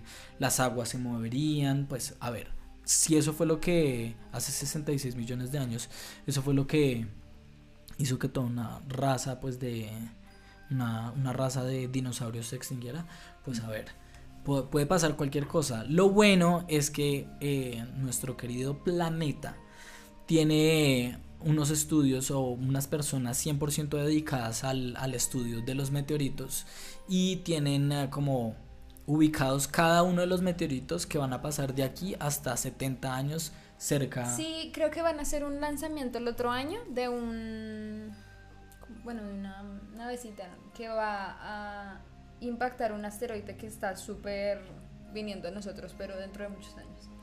Y pues la, la, idea es que se parta, o sea, como golpearlo y que no impacte a la Tierra. Ya es una realidad, creo que lo van a lanzar el otro año. Sí. Voy a buscarlo incluso. Eso está súper interesante, porque eso podría ser una de las causas de que todo se vaya muy lejos. El caso es que em, este meteorito, eh, si mide más de dos kilómetros, bueno, nos podría acabar totalmente, no por el impacto que podría crear como localmente, sino por lo que desencadena y los procesos químicos que, que, que rompen el hecho de que una, una, una roca de esa magnitud de, pues choca en la tierra. Eh, Por acá lo encontré, ven, espérate, pongo, voy a poner esta imagencilla de archivo, espérame. Ponlo, ponlo. Ah, ok. Que se ve así raro, pero vean, comisión de la, eh, ¿cómo es la misión DART de la NASA para impactar un asteroide en defensa de la Tierra? Eh, y acá dice, pero la NASA, bueno, ciencia ficción, bla, bla, bla. Y están hablando muchísimo. Sí. muchísimo. Eh, dice, el lanzamiento está planeado para mediados del 21 y el impacto tendría lugar un poco más de un año después, septiembre del 22. pero es dentro de poco, mi Dios. Entonces, pues la idea, ahí, ahí van leyendo, si pueden, eh, como que, que lo golpeen para que cambie su trayectoria. Eso es súper interesante porque un meteorito ya pasó por la Tierra y probablemente podría podría volver a pasar, ojalá no, porque sería demasiado catastrófico, pero pues podría ser. Lo cierto es que la probabilidad de impacto de un asteroide capaz de destruir la civilización son muy bajas. En el futuro inmediato, el riesgo de devastación regional o cambio climático catastrófico por un cuerpo celeste que choca se ubican en 100.000 años. O sea, la, la, si llegase a pasar, podría pasar dentro de 100.000 años, como según lo que hemos estudiado y lo que hemos visto cómo se comporta la Tierra. Entonces, pues eso no sé si sea triste o no, pero pues a nosotros, ni a los hijos, ni a los nietos les pasará. Pero si reencarnamos, porque sí. sí, puede ser, exactamente. La reencarnación. Ah. bueno, y la tercera y última que quiero hablar de, de estos temas de cataclismo. Para los que no sepan, cataclismo es cualquier fenómeno natural que pueda llevar a un desastre global. Este es supremamente interesante eh, me, interesaría hasta de pronto yo personalmente leer aún más porque es algo que sí es muy latente y lo estamos viviendo justo ahora y es el deshielo slash calentamiento global. ¿Por qué slash? Porque el deshielo y el calentamiento son básicamente un fenómeno eh, que, se, que se conecta el uno con el otro. ¿Cómo? Porque es muy interesante saber por qué. Pues evidentemente el calentamiento global, pues eh, derrite los, los, polos, ¿no? Eh, los hielos y todas las partes frías que hay en el planeta, sea evidente, ¿no? y, ah, y lo que nos mataría a nosotros ni siquiera es que suban las aguas. Si bien es algo que está pasando, de hecho dicen que en el 2040 o algo así van a subir más de un metro y medio las aguas y con eso van a desaparecer un poco de, de islas y un poco de lugares que ya están habitados. No vivan en islas no vivan en, los que en islas. Espérense un ratito. No, pero pues imagínense que si eso pasara, pues también igual sería muy catastrófico, pero el rollo con el deshielo es que en el, el hielo, en su temperatura, o sea, cuando está totalmente duro, tiene carbono adentro, tiene, contiene mucho carbono, o por lo menos una parte que se llama eh, el permafrost, permafrost. Búsquenlo porque es precisamente el, lo que más atenta contra la raza humana, por lo menos en este momento, y es una... Ah, lo podrías, podrías buscar esa imagen ahí porque es... Per, ¿cómo? Permafrost. Permafrost. Frost. Frost, perdón. Ahí está. Ya. Pues, ¿Esto? Sí, cualquiera de esas. El permafrost es como una, mm, una, un suelo enorme de un tamaño brutalmente gigante que está en uno de los polos, en una de las zonas más frías del planeta. Y eh, si bien en la parte de arriba es roca, toda la, la parte de abajo tiene mm, hielo, está totalmente congelada. Y, oh y es una locura porque eso, ese permafrost, aquí se los voy a leer porque, porque lo quiero saber, lo quiero decir bien. El permafrost contiene en su interior 1,85 billones de toneladas métricas de carbono más del doble del acumulado actualmente en la atmósfera. Si se descongela por efectos del calentamiento global, puede liberar este carbono de forma, en forma de metano, con una potencia 34 veces mayor que el CO2 para acelerar y calentar la atmósfera. Puede desencadenar una reacción que duplicaría el calentamiento global. Entonces, si hay un calentamiento global... ¿Qué? F. FF. Eso es una locura, pues porque si ese pedazo se llega a, derretir, solo dependemos de eso, y se llega a liberar esa cantidad de carbono en la atmósfera, básicamente nos achicharramos, porque crearía una presión atmosférica que haría que las ondas del sol calentaran muchas, muchas, muchas veces más de lo que hace, de lo que calienta hasta ahora. Y pues imagínense lo que podría pasar no solo con nosotros, porque evidentemente el ser humano eh, o hace algo, se mete en el subsuelo, o yo no sé, algo pasaría, muchas muertes, pero algo pasaría, pero pues la comida, los sembrados, eh, la vida como hasta ahora la conocemos, pues cambiaría total, total, totalmente. Entonces eso también es una, una de las eh, teorías que atentan y que amenazan con la existencia de la raza humana. Cerremos esa parte tuya, tuya con este que estaban preguntando sobre esto justamente, que es el reloj del apocalipsis. Eh, es algo súper Como hicieron un, un reloj, se, los voy a leer si quieren, aunque creo que es, no, mentiras, es muy largo. No, no, no, es larguísimo. El reloj del apocalipsis es algo más o menos simbólico, pero pues lo hicieron un grupo de, eh, de científicos supremamente importantes en el año 47 o algo así. Sí, 47. 47 y crearon este reloj que según la cantidad de cosas que estuvieran pasando en la, en el- la actualidad, ellos iban restándole como segundos a ese momento donde la Tierra puede Colapsar. totalmente. Entonces hicieron un reloj totalmente, eh, como simbólicamente marca todo el tiempo que hay desde las, des- bueno, todas las horas hasta las 12 de la noche que se, se simboliza como la midnight, la medianoche, la época y el momento más oscuro de la Tierra.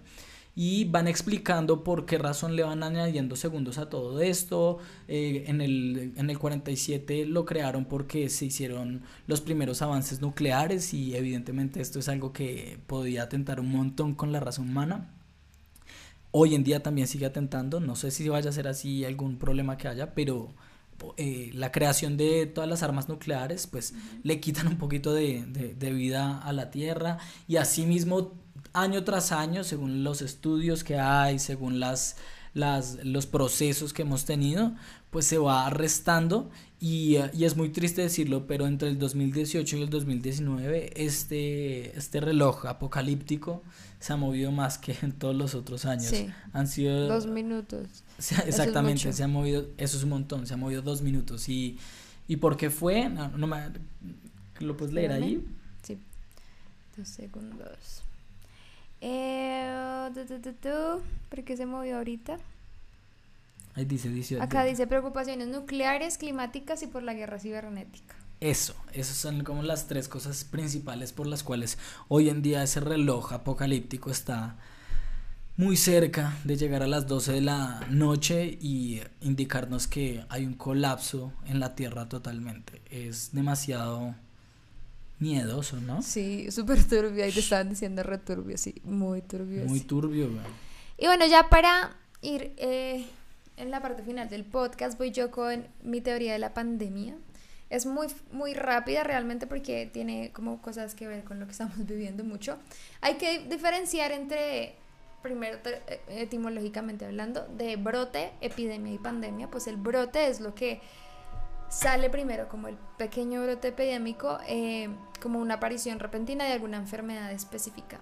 Ya después pasa a ser una epidemia, es cuando se empieza a propagar activamente eh, y se empieza a descontrolar manteniéndose por un tiempo. Y ya pandemia, que creo que pues es lo que estamos viviendo en este momento, para hacer eso se tienen que cumplir dos criterios. El brote epidémico tiene que afectar a más de un continente, evidentemente ya pasó, y que los casos de cada país ya no sean importados, sino provocados por eh, transferencia común. Eso ya pues pasa en todos los países también. Han habido un montón de pandemias supremamente famosas que creo que todas las hemos conocido, peste negra, cólera, gripe española, aviar, ébola, eh, la más reciente antes de esta que fue la H1N1 y pues ahora que estamos con el señor innombrable. Sí, o si no, no se empiezan a estudiar. y em, digamos que lo más probable, improbable, perdón, eh, es que lo- la, la humanidad no pueda eliminar una pandemia porque generalmente encontramos la cura, pero digamos que esa es como una de las razones de, de una catástrofe o del fin del mundo respecto a una pandemia, pues que se acabe el mundo porque no pudimos encontrar una cura, una manera de salir de eso y simplemente todo el mundo murió a causa de eso. Y aquí es donde quiero entrar al tema del coronavirus. Dije la palabra. Lo prometimos. Porque me parece un tema bien interesante como para que ya vayamos cerrando el podcast. eh, de dos horas. ¿Qué? Coronavirus. Coronavirus. Eh, esto es muy loco porque me puse a ver que hubo un montón de predicciones supuestamente de, de personas de este virus. En verano de 2008 una psíquica anciana supuestamente dijo que comenzó a recibir premoniciones de un, un virus que nos iba a afectar mucho. Dice- decía lo siguiente, ella decía lo siguiente. Alrededor del 2020 una enfermedad grave similar a la neumonía se extenderá por el mundo. atacando los pulmones y los bronquios, resistiendo todos los tratamientos conocidos.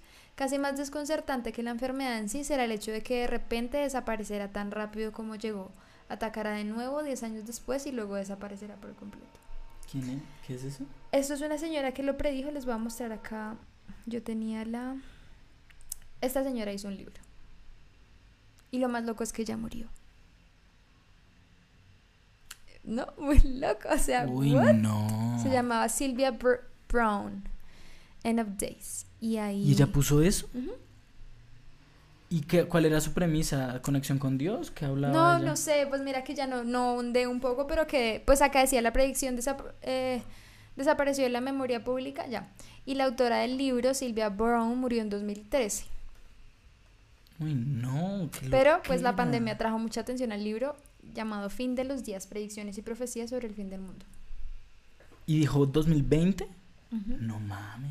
Sí, muy loco. Es demasiado puntual. Para que lo, lo busquen, creo que es de las primeras que veo que, que como que dice las cosas súper, súper real. Eh, y por otro lado, eh, hay como varios estudios, digamos Stephen Hawking, hablando otra vez de él, él dijo lo siguiente. A largo plazo estoy más preocupado por la biología. Las armas nucleares necesitan grandes instalaciones, pero la ingeniería genética se puede hacer en un laboratorio pequeño. No se puede regular, regular todos los laboratorios del mundo. El peligro es que ya sea por accidente o por diseño creemos un, viru- un virus que nos destruya.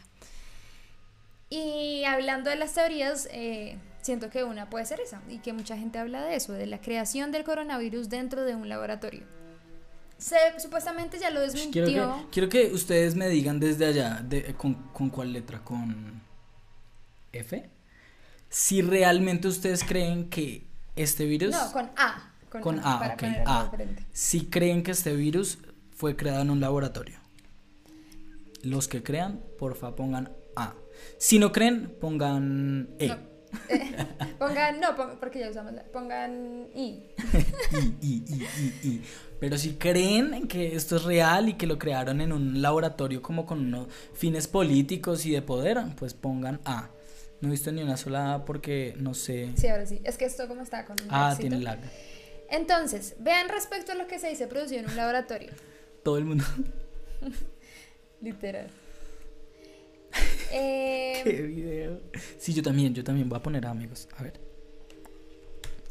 No sé si sabían, pero ya anteriormente se han producido virus dentro del laboratorio. Dicen que en 2014 un científico estaba limpiando un almacén en Estados Unidos de- del Instituto Nacional de Salud y encontró 16 frascos de un virus de viruela en una caja de cartón rellena de algodones. O sea, como que alguien estaba tomando ese virus para algo. Como que lo estaba teniendo ahí y lo encontró ahí. Eh, Mm. Ese mismo año se supo que 86 trabajadores de un centro para control y prevención de enfermedades habían estado expuestos a anthrax por fallo humano constantemente. O sea, entonces cualquier descuido, cualquier cosa nos puede llevar a una catástrofe de este tipo y pues muchas personas piensan que el coronavirus fue algo así, que fue una creación de un laboratorio. Eh, pues algunas personas dijeron, pues se- según la teoría grande, dijeron que se creó en un mercado de Wuhan, en donde se eh, vendían eh, eh, especies eh, exóticas. eh, y fue allí donde se, se, se- se desarrolló el virus. Sin embargo, eh, muchos piensan que realmente fue como un cruce. el chat está es chistoso. Todo el mundo, ah, ah, ah, y man, a huevo. y como que em, la, em, muchas personas pensaron que alguien desarrolló este virus. Incluso, esto es muy fuerte, pero un, el ministro, espérense, yo lo, lo, lo quiero ver bien para no Mira, ahí coronavirus, creador China o Estados Unidos. Es donde, eso es lo que vamos a entrar a discutir. Espérenme, déjenme dos segundos, dos segundos. Cuéntales ahí algo. Bueno, había una vez. ah, Eh, no, miren, yo no es que esté convencido, pero según las cosas políticas que están pasando, se me hace tan, tan curioso y tan misterioso que, que haya llegado este virus así, de esta manera, y estén pasando cosas tan importantes a nivel mundial. Es la única manera que eh, Estados Unidos se está viendo un poco medio atentado. Es la única manera en que China, no sé cómo, pero donde nació el virus, solo tuvieron 3.000, casi 4.000 muertos. Como que hay, 80 hay un mil, grande como si dentro de todo ese, dentro de todo eso, como que según cuentan, eh, hay una, pues lo que se llama el paciente cero, que es la persona que inicia con el virus. Algunas personas estaban diciendo que era una estudiante de un instituto de virología llamada Wang Yangling, que ella fue la que tuvo el coronavirus, o sea, ella fue la primera en tenerlo. Pero desmintieron como esta teoría y dijeron que dentro de las instalaciones del instituto no había habido absolutamente nadie que fuera el paciente cero. Además decían que Wang se graduó en el 2015 de este lugar y ella salió de Wuhan, que ella se fue de ese lugar y pues evidentemente no había ocurrido. Entonces fueron como mentiras que estaban creando para hacer pensar a muchas personas que habían creado el virus dentro de China. Em, ya después salieron a decir que ocurrió en un mercado de mariscos de Wuhan. Em, y digamos que sale una un montón de información que me parece muy interesante, lo voy a abrir acá. Esto es un artículo, espérense, se los abro bien. Porque todas las pandemias se desarrollan en China, pregunta. ¿Será que todas se desarrollan en China? Sí, sí, sí. Allá como que nacen las pandemias. A ver si esto se está viendo bien.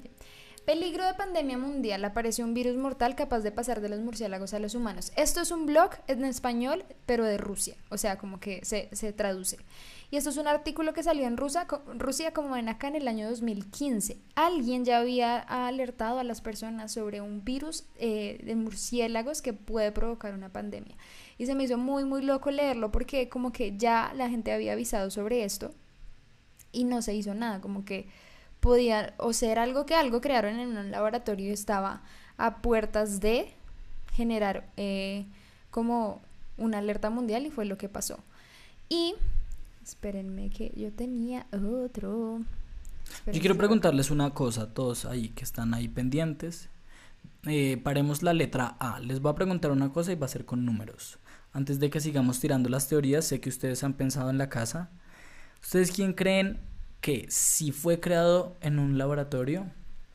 ¿Quién fue? Pongan uno si creen que fue China o pongan dos si creen que fue Estados Unidos. ¿Quién creen ustedes que creó el virus, amigos. Sí fue creado, ¿no? O sea, estoy diciendo, no estoy diciendo fue creado, no. Si hubiera sido creado, ¿quién creen que lo creó? Uno, China, dos, Estados Unidos. Yo quiero leer porque, pues, por, por nuestra parte creo que tenemos una, muchos amigos y muchas personas que tienen un pensamiento, pero yo quiero saber ustedes qué. Miren esto mientras, que es otro artículo del año 2007, donde hubo una investigación que hablaba de una infección respiratoria de coronavirus que estaba emergiendo y como que tocaba pararle bolas. Esto ya es súper, súper científico, acá como que explican un montón de cosas, pero es bien interesante porque todo tiene que ver con el virus que se desarrolló. Eh, aquí lo pueden encontrar si quieren ver como la URL más o menos para que después la copien y la, y la miren, pero me pareció demasiado, demasiado interesante. ¿Qué están diciendo por ahí? Pues está súper parejo, pero Natalia veo que dice 1 y 2, o sea, opción 3. Vean que yo ahí veo muchas cosas eh, relacionadas con el tema, porque hay como las dos caras. Ah, yo olvidé decirles. El uno, es que no me acuerdo si, si era como el ministro de, o sea, era algún ministro de China respecto al tema. Eh, que culpó directamente a Estados Unidos a través de unos tweets sobre el coronavirus. Les voy a poner acá los tweets para que los vean. Eh, porque este señor eh, le echó la culpa directamente a, Estados Unidos de haber llevado el virus a través de, eh, de, unas fuerzas militares. Vean. ¿Quién es? Es Lihan Sao. Él creo que es el, el, ministro del. No sé, no, no, me acuerdo bien de qué es. Es Lihan Sao. Lihan Sao dijo: eh, Director Robert Redfield admita que los, american, los americanos eh, que han muerto por influencia, donde. Ay, espera, yo tenía todo traducido, es que traducirlo a tiempo real. Ah. Eh, el director Robert Redfield admitió que algunos americanos que eh, parecía que habían muerto de influencia, eh, habían realmente sido testeados positivos para coronavirus eh, después de la, del diagnóstico póstumo. Y acá hay un segundo imagen, se las voy a poner también de una vez, donde em, continúa el tweet. Y dice, em, lo atraparon, por así decirlo. Em, ¿Dónde empezó el paciente cero en Estados Unidos? ¿Por qué hay tantas personas infectadas? ¿Cuáles son los nombres de los hospitales? Eh, parece que personas de la Armada de Estados Unidos eh, fueron traídas eh, para iniciar la epidemia, la epidemia Wuhan. Sean transparentes, digan la información, necesitamos saber más cosas. Entonces, esto me pareció supremamente, ay, perdón, supremamente interesante. Pero pues ya después dijeron que él tuvo que desmentir y pedir disculpas, pero no sé si al fin lo hizo. Em, respecto al tema, porque pues sí, era bastante delicada la acusación, pero yo no la veo tan lejana a la realidad. Em, muchas personas piensan que fue un juego de Estados Unidos, pues obviamente para quitarle la supremacía a China, pues porque saben que China es uno de los países directamente competencia de Estados Unidos. Igual creería que le salió el tiro por la culata tampoco. Claro, ahí ya hablaríamos de eso, como no lo controlaron y, y, se les devolvió el esto, pero pues muchas personas piensan que fue como un juego de eso. Por otro lado, eh, yo pienso, esto es una teoría que yo creé porque realmente yo se la decía a Santi como que tiene sentido para mí, no sé si se acuerdan, el año pasado hubo la muerte de Soleimani, que era como una persona supremamente importante en Irán. Eh, por parte, escuchen esta teoría que para mí también tiene mucha lógica por parte del presidente ingenio Trump.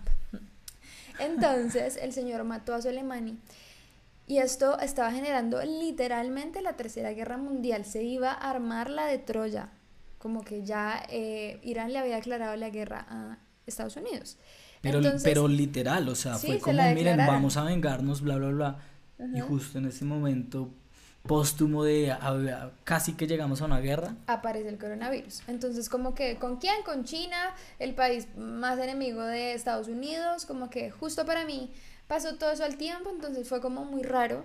Em, y por otro lado, otra teoría que la otra vez comenzamos a discutir fue también que el año pasado, final de año y al principio de este año hubo muchas protestas en todo el mundo, lo que estaba diciendo Santi al inicio del, podcast.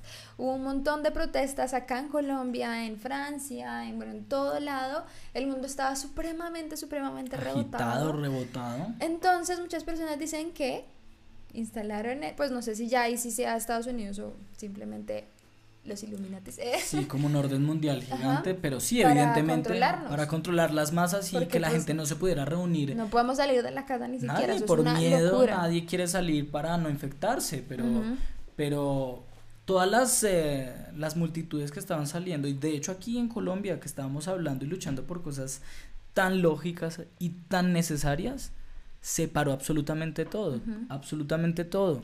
Algo muy interesante fue que en Italia, ustedes saben que Italia ahorita es uno de los países con más casos. El virus en Italia comenzó en mm, Lombardía, que es una ciudad que gobierna Matteo Salvini. Y Matteo Salvini es uno de los principales como opositores de Trump, porque pues tiene una muy buena relación con Putin, pues ustedes saben, el presidente de Rusia. Y, y como que dijeron, bueno, vamos a hacer que Italia también sufra las consecuencias y pues por eso en este momento eh, ellos son pues uno de los países con más muertes creo hasta el momento sí. eh, y están completamente Italia, encerrados. Creo que está tercero o cuarto yo tengo una teoría frente a eso que creo que ya la he hablado contigo pero también se me hace muy lógica y es de alguna manera si donde tú quisieras poner un virus para que para tener como todo bajo control eh, si tu idea es eh, hacerle daño a alguien más. Sería muy lógico implantarlo en tu propio país para que nadie sospeche de ti y después esperar a que llegue y acabe con el resto de, países del mundo. Eh, eso lo que termina, lo que resulta ser es, no, no, no se va a acabar el planeta porque si bien el coronavirus es muy dañino, solo mata a personas mayores, se mata solo a personas... Pues en mayor escala, obviamente, han muerto. Sí, claro, claro, en mayor escala, pero eh, el, el 5% de, de las personas infectadas son las que mueren y son normalmente personas con hipertensión, que tienen tabaquismo, sí, que tienen una salud un poco más desgastada, por así decirlo, por eso le, le, pega tan fuerte a las personas mayores, pero solo el 5% de las personas mueren. Si hay una, una se crea la, la, sensación mundial de pandemia, pero realmente solo llegarían a morir el 5% y eso que justo en este momento hay muchas personas que están sobrellevando el virus. He visto hasta personas de 100 años que están eh, sobrepasando el virus y, y, está bien. Eh, siento yo, China lo implanta eh, en, su, en su propio mm, país. Se recupera Solo tiene, se recupera rápido, crean en 10 días crearon un hospital como si ya tuvieran los materiales en la esquina. bueno, igual eso lo hacen todo el tiempo. Pues sí, exacto, sí, todo, todo, todo puede pasar, pero fue todo tan perfecto para ellos que lo que realmente está pasando en este momento es que le han metido una cachetada al planeta diciéndole, hey, somos los únicos que estamos preparados para una cosa tan fuerte. Nuestra política, nuestro eh, sistema social, nuestro sistema de salud, nuestra economía, es la mejor del planeta porque somos los únicos que estamos pudiendo sobrellevar estas cosas. Es que miren, Europa está totalmente arrodillada y doblegada ante el coronavirus. Estados Unidos está totalmente devastado y no tiene cabeza ni un segundo para otra cosa que no sea el coronavirus. Acá dicen que Trump no iba a aguantar eh, su, su, propia muerte y por eso pueden pensar que es él. Eh, dicen, a esto me parece muy interesante, que puede que no sea ninguno de los dos, sino que solo usaron a China como, como, como la mira. Pero pues que puede que no. Pues es que realmente si, si hablamos de orden mundial, para mí no se divide por países, no es que los Illuminates sean de tal... Para mí es una vaina que es como el control de absolutamente todo y están jugándose un gran risk. ¿Me entienden? Yo, yo, yo siento. Es tan difícil era hervir un murciélago. Vean que es muy loco porque nosotros fuimos, no sé si saben, bueno, muchos que me lo preguntan o que a veces subo fotos de eso, me dicen como, ay, sí, vente que te va dar coronavirus. No, ya me fui hace rato, pero nosotros estuvimos en China justo cuando estaba ocurriendo esto, no teníamos ni idea y alcanzamos a devolvernos. Incluso ustedes vieron mi video que Santi pensaban que era el primer paciente de coronavirus en Colombia, o en el caso. Eh, y allá en verdad uno ve, o sea, es normal, absolutamente normal el consumo de especies eh, eh, ¿cómo se exóticas. Exóticas. Como que es muy normal, ellos lo ven como algo cultural. Evidentemente mucha gente no lo comparte, o sea, eso sí hay que aclararlo. Nosotros hablamos con varias personas y ellos no La mayoría de las personas no han comido. Pero lo súper respetan. Bueno, pero a, a, raíz de esto ya han salido muchos artículos, incluso salió una ley en China que ya va a prohibir eh, la venta de especies exóticas, pues tenía que aprender la lección de alguna manera. Obvio. Pero entonces sí, pues esas son como las teorías que nosotros tenemos. Eh, también la caída de Estados Unidos por parte de China, la alianza con China y Rusia, pues ambos eh, comunistas y pues Rusia fue súper inteligente, empezaron a escuchar de esto, cerraron sus fronteras y ya, o sea, entonces... Eh, sin embargo, no puede sorprender que todo el mundo esté trabajando. Ay, me asustaste. Ay, perdón. Por la cura del coronavirus. Ahí están tirando una que está muy buena, pero A ver, si la digo. Están diciendo algo supremamente interesante y es la pregunta. La voy a buscar porque es muy interesante. Jackie P89 dice: ¿Qué piensan de que el nuevo orden quiere derrocar la democracia empobreciendo a los países? pues es, que esto es lo que decía, es lo que estamos justamente, como que la teoría de, pues de que en parte fue Estados Unidos fue porque como Latinoamérica y este tipo de países como nosotros no tenemos una economía susten como apoyada fuerte, pues ellos tienen que debilitarnos para dominar. No, no, no, no, no, pero yo lo que creo de esa teoría grande, pues porque si, si está hablando de derrocar la democracia, pues Estados Unidos es el país democrático por excelencia. Lo que creo que Jackie está intentando decir es eh, algo que yo creo también. Yo me refería económicamente hablando, pero sí, o sea, en cuanto a... No, la democracia para mí es que... Puede ser.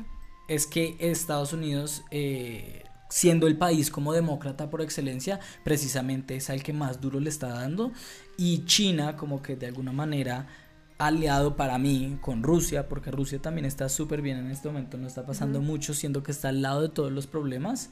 Eh, y qué día estaba viendo los, los, los países, eh, como el, el, scroll de los países, el ranking de los países, y todos los Vietnam, que está justo al lado, que es un país comunista, tiene 600 casos. Nosotros discutimos eso la otra vez, como que nosotros nos han enseñado que la democracia es como una forma de gobierno como ideal, pues dentro de nuestros países, pero nosotros estando allá como que vimos un montón de cosas que, que avanzan en esos países que son comunistas, nosotros pensando que el comunismo es de una u otra manera. Claro. Pero pues de pronto tenemos los casos cercanos de Cuba y Venezuela y cosas así que probablemente es una, una, una cosa súper diferente porque eso pasa a ser más como una tiranía o algo así que, que solo socialismo. Pero lo que dicen entonces es que como que Rusia y China se aliaron creando toda esta estrategia, uno, para derrocar a Estados Unidos y para mí podría ser muy, muy probable que este imperio como tal caiga después de toda esta cosa, el nuevo orden mundial puede cambiar totalmente, pero lo más puntual es que si todo lo que va a pasar después de este coronavirus, amigos, es que todo el planeta entero va a ser más pobre, solo eso. Guerra fría biológica estaban diciendo por acá. Todo, el, todo el planeta entero va a ser un poco más pobre, ¿por qué? Porque todo se nos está apagando la economía. Algunos van a tener un poco más de plata, pero en su gran mayoría, o sea, el porcentaje global de todo el planeta, pues vamos a ser más pobres. ¿Y eso qué significa? en China decían que compró muchas empresas americanas. Sí, sí, sí, ya lo vas, a decir. Pero, pero si, ¿qué es lo que pasa si todos nosotros empezamos a ser un poco más pobres? Que de alguna u otra manera em, nos dependemos mucho más de las acciones del Estado. Y eso es socialismo es depender de lo que el Estado nos pueda brindar para nosotros poder subsistir. ¿Qué es lo que está pasando acá y lo que como ideológicamente está súper controversia en este momento? Y es que la gente les dicen que es en sus casas. Pero hay un montón de gente que no se puede quedar en la casa porque si no, no come. Entonces, eh, pues ¿qué hacen? Pues salir y pues intentar no infectarse, pero pues trabajar porque ¿qué más se puede hacer?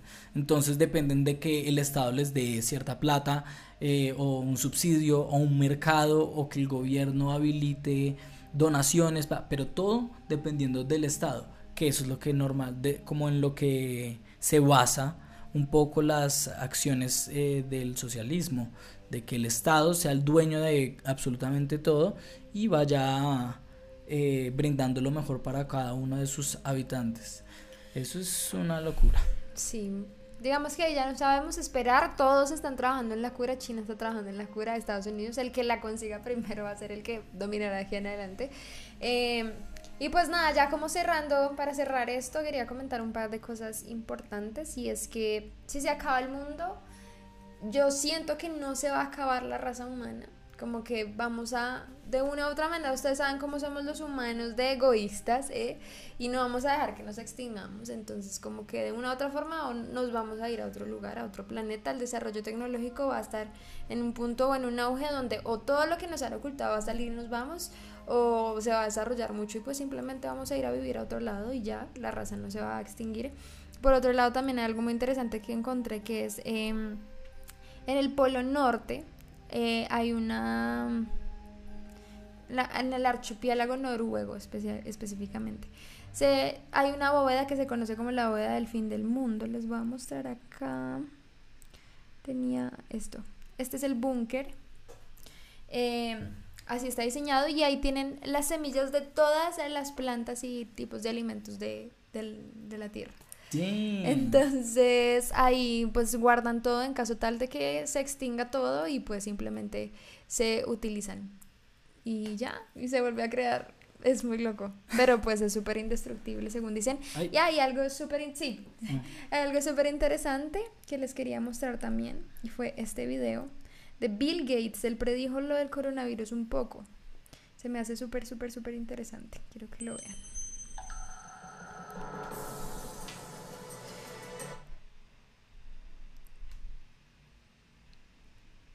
¿Sí se escucha ya?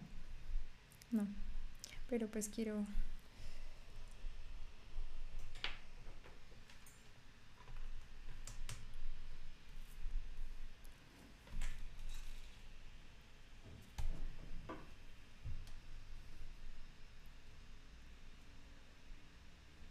Pero no se escucha. ¿Se escucha? ¿Se está escuchando el audio del video, amigos?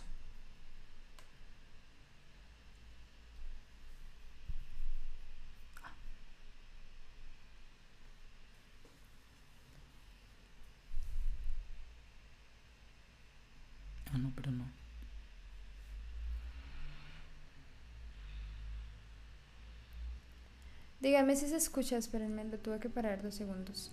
Creo que nos estaba escuchando. Díganme no, si no se oye, no se escucha, no se escucha. Bueno, mejor con eso no nos pasan por copyright. Vean, se los voy a poner acá en la pantalla. Búsquenlo como The Next Outbreak. Eh, es un video de TED Talks de Bill Gates. Búsquenlo y véanlo.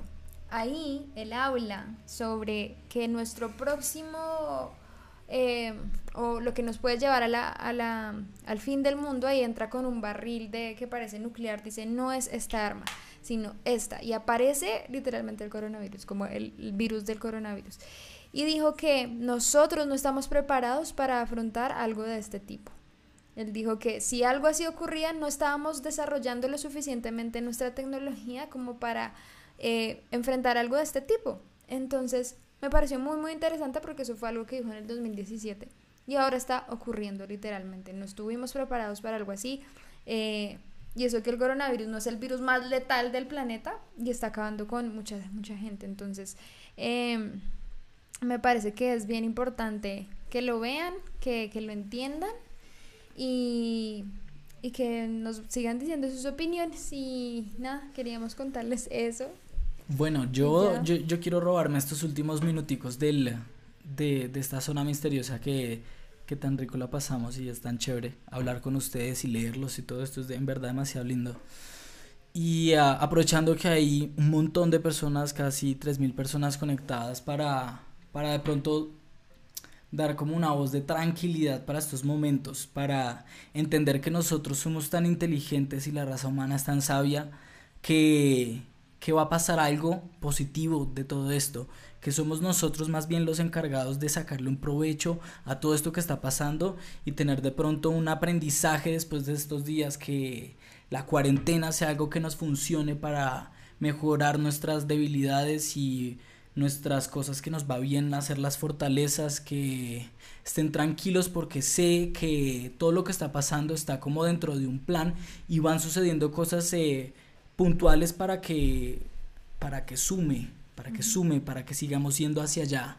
Y, y no podemos hacernos como los de la vista gorda pensando en que cuando pasan los problemas es que todo se va a acabar. Si bien nosotros hasta en nuestras propias vidas nos hemos dado cuenta que entre más pasan dilemas y problemas, siempre salimos mejores librados y siempre salimos con aprendizajes y más maduros, más conscientes, con uh, una voluntad muchísimo más fuerte, con más conocimiento. Y es de esto lo que les quiero hablar en este momento. Esto que está pasando, amigos, es una oportunidad. A, a diferencia de, de, muchos medios de comunicación y de todo este amarillismo que se le está poniendo, no estoy diciendo que sea más fácil de lo que, de lo que se plantea, sino que seguro esto es un chance para que nosotros tengamos un aprendizaje, amigos. Que estemos tranquilos en nuestras casas, que aprovechemos y sea lo que sea que vaya a pasar mañana, amigos, disfrutemos nuestras familias, disfrutémonos nuestras relaciones, disfrutémonos una buena película, hagámoslo conscientemente, eh, intentemos cambiar nuestros hábitos que, que hace tanto queremos hacerlo y, y en estos momentos como que se nos presta la posibilidad casi obligatoriamente para enfrentarnos con nuestros hábitos y decir, bueno, ¿a qué hora nos vamos a levantar? ¿Qué vamos a hacer? ¿Qué vamos a ver? ¿Qué vamos a leer? Eh, ¿Cómo vamos a comer? Eh, ¿A quién vamos a llamar? Eh, ¿Qué le voy a decir a mis papás? Si los quiero, si no, tanto, tanto tiempo que tenemos ahora para pensar tantas cosas. Cre- creo que eso es lo que, lo que es inevitable, el hecho de que auto, nos autoconozcamos aún más y eso sí o sí va a ser algo positivo. Lo que quiero decirles a ustedes amigos es que no, no se preocupen. La preocupación es algo que solo nos va a sacar canas. Ocupémonos, ocupémonos. Todo este sentimiento que tenemos, porque sé que muchos están pasando un momento difícil en sus casas, económicamente hablando. eh, todos estamos viviendo un momento supremamente raro. Nadie sabía que esto iba a pasar y nadie lo tenía premeditado. Pues amigos, todo esto es un chance. Todo esto es un momento que, según lo que yo creo, Diosito nos regala y nos lo pone al frente para que hagamos nosotros algo, para que tomemos una decisión y le, le saquemos un buen provecho a todo esto. Calmémonos, tranquilicémonos, cambiemos nuestros hábitos, logremos encontrar esos detalles pequeños en, el día y en nuestra vida que nos siguen haciendo felices. Disfrutémonos a nuestras familias, eh, así sea desde la ventana, pero miremos el cielo que sigue ahí, eh, el, el, aire que nos sigue nutriendo, eh, todas esas cosas que probablemente antes ni siquiera percibíamos ni valorábamos y hoy en día básicamente es lo único que tenemos porque ni podemos pisar la calle amigos. Eh, valoremos, construyamos unas nuevas personas dentro de nosotros en estos momentos que, que tan, tan contra la espalda y la pared estamos, amigos. Pero es, es, un chance, es un buen momento. No, no nos preocupemos, ocupémonos, accionemos. Es el momento de accionar, es el momento de hacer lo que no habíamos hecho, pero sabíamos que teníamos que hacer. Entonces, nada, los quiero muchísimo, es, es, es esto lo que les quiero expresar, no se preocupen. Eh, ocupen su tiempo en cosas que les sume, no cosas que les reste. No vean tantas noticias, amigos. No vean tantas noticias que se llenan la cabeza de miedo y terror. No tampoco permitan que en sus casas solo pongan el noticiero. Díganles mejor, vengan, veámonos una serie más chévere, que nos hable de cosas bonitas. Venga, más bien leamos un libro, ¿sabe qué? Juguemos este juego de mesa que probablemente nos va a traer mejor información que solo estar conectados con, con información negativa. Yo sé que esto está complicado, obvio, yo también lo estoy viviendo en mi casa, mis papás también están viviendo un, momento delicado económicamente. Amigos, yo solo les digo que es un momento importante y está en nosotros si vamos a verle lo positivo o no. Igual está pasando, igual por más de que lloremos no va a cambiar. Entonces, creería que la, la, la, la, solución a todo este asunto es no pensar en el futuro, qué es lo que va a pasar, tranquilo, dejarle eso de pronto como en las manos de Dios o en lo que crean, preocuparnos de hoy, de lo que tenemos hoy, con lo que las herramientas que tenemos hoy, es el momento para accionar y ocuparse y no preocuparse. La preocupación solo les va a sacar canas como a mí. Mm. Solo les quería decir eso, amigos, porque que viva más el amor y, y todos esos bonitos sentimientos en estos momentos antes que, que creer que nos vamos a morir y qué pasa si no nos morimos. Vivimos entonces todo este tiempo pensando que todo lo malo nos iba a pasar y probablemente no. Entonces démosle un espacio como energético a que las cosas puedan salir bien, a que esto pase pronto, a que a que las cosas puedan salir mejor, no atraigamos con información y energía negativa que todo esto nos va a comer y todo se va a acabar. Miren, hablamos de las teorías del fin del mundo para dejar claro que son solo teorías, que muchas personas antes de nosotros ya habían vivido momentos como este, mucho más fuertes de hecho, solo me quiero imaginar cómo era la Segunda Guerra Mundial y todos diciendo, claro, eh, el mundo se va a acabar, nos vamos a matar. Imagínense sabiendo que existían las primeras bombas nucleares y con dos bombas ya estalladas en el planeta. Pues todo el mundo vivía en una zozobra brutal. Mm, ya ha pasado esto antes, ya ha pasado. Y saben que hemos salido mejores librados. De cada uno de esos momentos, la humanidad ha dado un paso impresionante. Y eso es lo que va a pasar, solo que nosotros, esta generación, la está viviendo. Estamos justo ahora y estamos cruzando ese puente pero relajados, relajados, que lo que viene va a estar mejor. ¿Y cómo hacemos que sea mejor? Aprendiendo justo en este momento, en este instante, lo que estén haciendo en sus casas, aprendan, sáquenle un buen provecho. No se quejen, no se quejen, porque quejarse solo les va a sacar canas, amigos. Aprendamos de lo que está pasando, unámonos con los que más amamos, compartamos. Y, y no queda nada más aprender, porque ya el coronavirus existe, amigos, ya está rondando por todo lado. Cuidémonos, cuidémonos unos a otros lo único. Bueno, bueno, ya sentí todo. eh, pues nada, así como un poco más de tranquilidad. Creo que eh, la gente ha cambiado un poco más últimamente. Estamos un poco más tranquilos, siento también, como respecto a las cosas como iniciaron y, y la idea es como seguir evolucionando nosotros, que vamos a aprender de esto después de que todo pase qué va a ser lo que nos deja de lección esta situación, porque el temor más grande es que se acabe esto y salgamos a que sea lo mismo, que sigamos actuando igual contra el planeta, contra nosotros, contra las personas que nos rodean. Y pues la idea es que en verdad si saquemos algo diferente de esta situación, que hagamos aquellas cosas que nunca pudimos hacer por tiempo, por lo que fuera, como que este tiempo de recogimiento entre nosotros siento que es el más importante para una evolución mental mucho más grande y amplia de la humanidad, que es lo que creo que necesitamos si algún día queremos trascender a otros aspectos de vida diferentes, si queremos realmente evolucionar y estar preparados de pronto para que no se acabe el mundo, sino irnos a otro planeta y que no sea repetir la misma historia, sino vivir de una manera diferente en otro planeta, con otra manera de pensar, con otras eh, como niveles de, de conciencia, exacto. Em, de la raza humana y que esto sea como aprendizaje para nosotros también em, en muchos aspectos con las otras personas que no tienen las mismas condiciones y privilegios que nosotros, con personal de salud que no tienen las condiciones que uno piensa hasta que vive la situación, como que realmente sea un llamado para ser un poco más consciente de un montón de cosas que y fallos que, que, ocurren en las sociedades y en los diferentes países que espero también se solucionen y nosotros hagamos algo al salir de esta situación.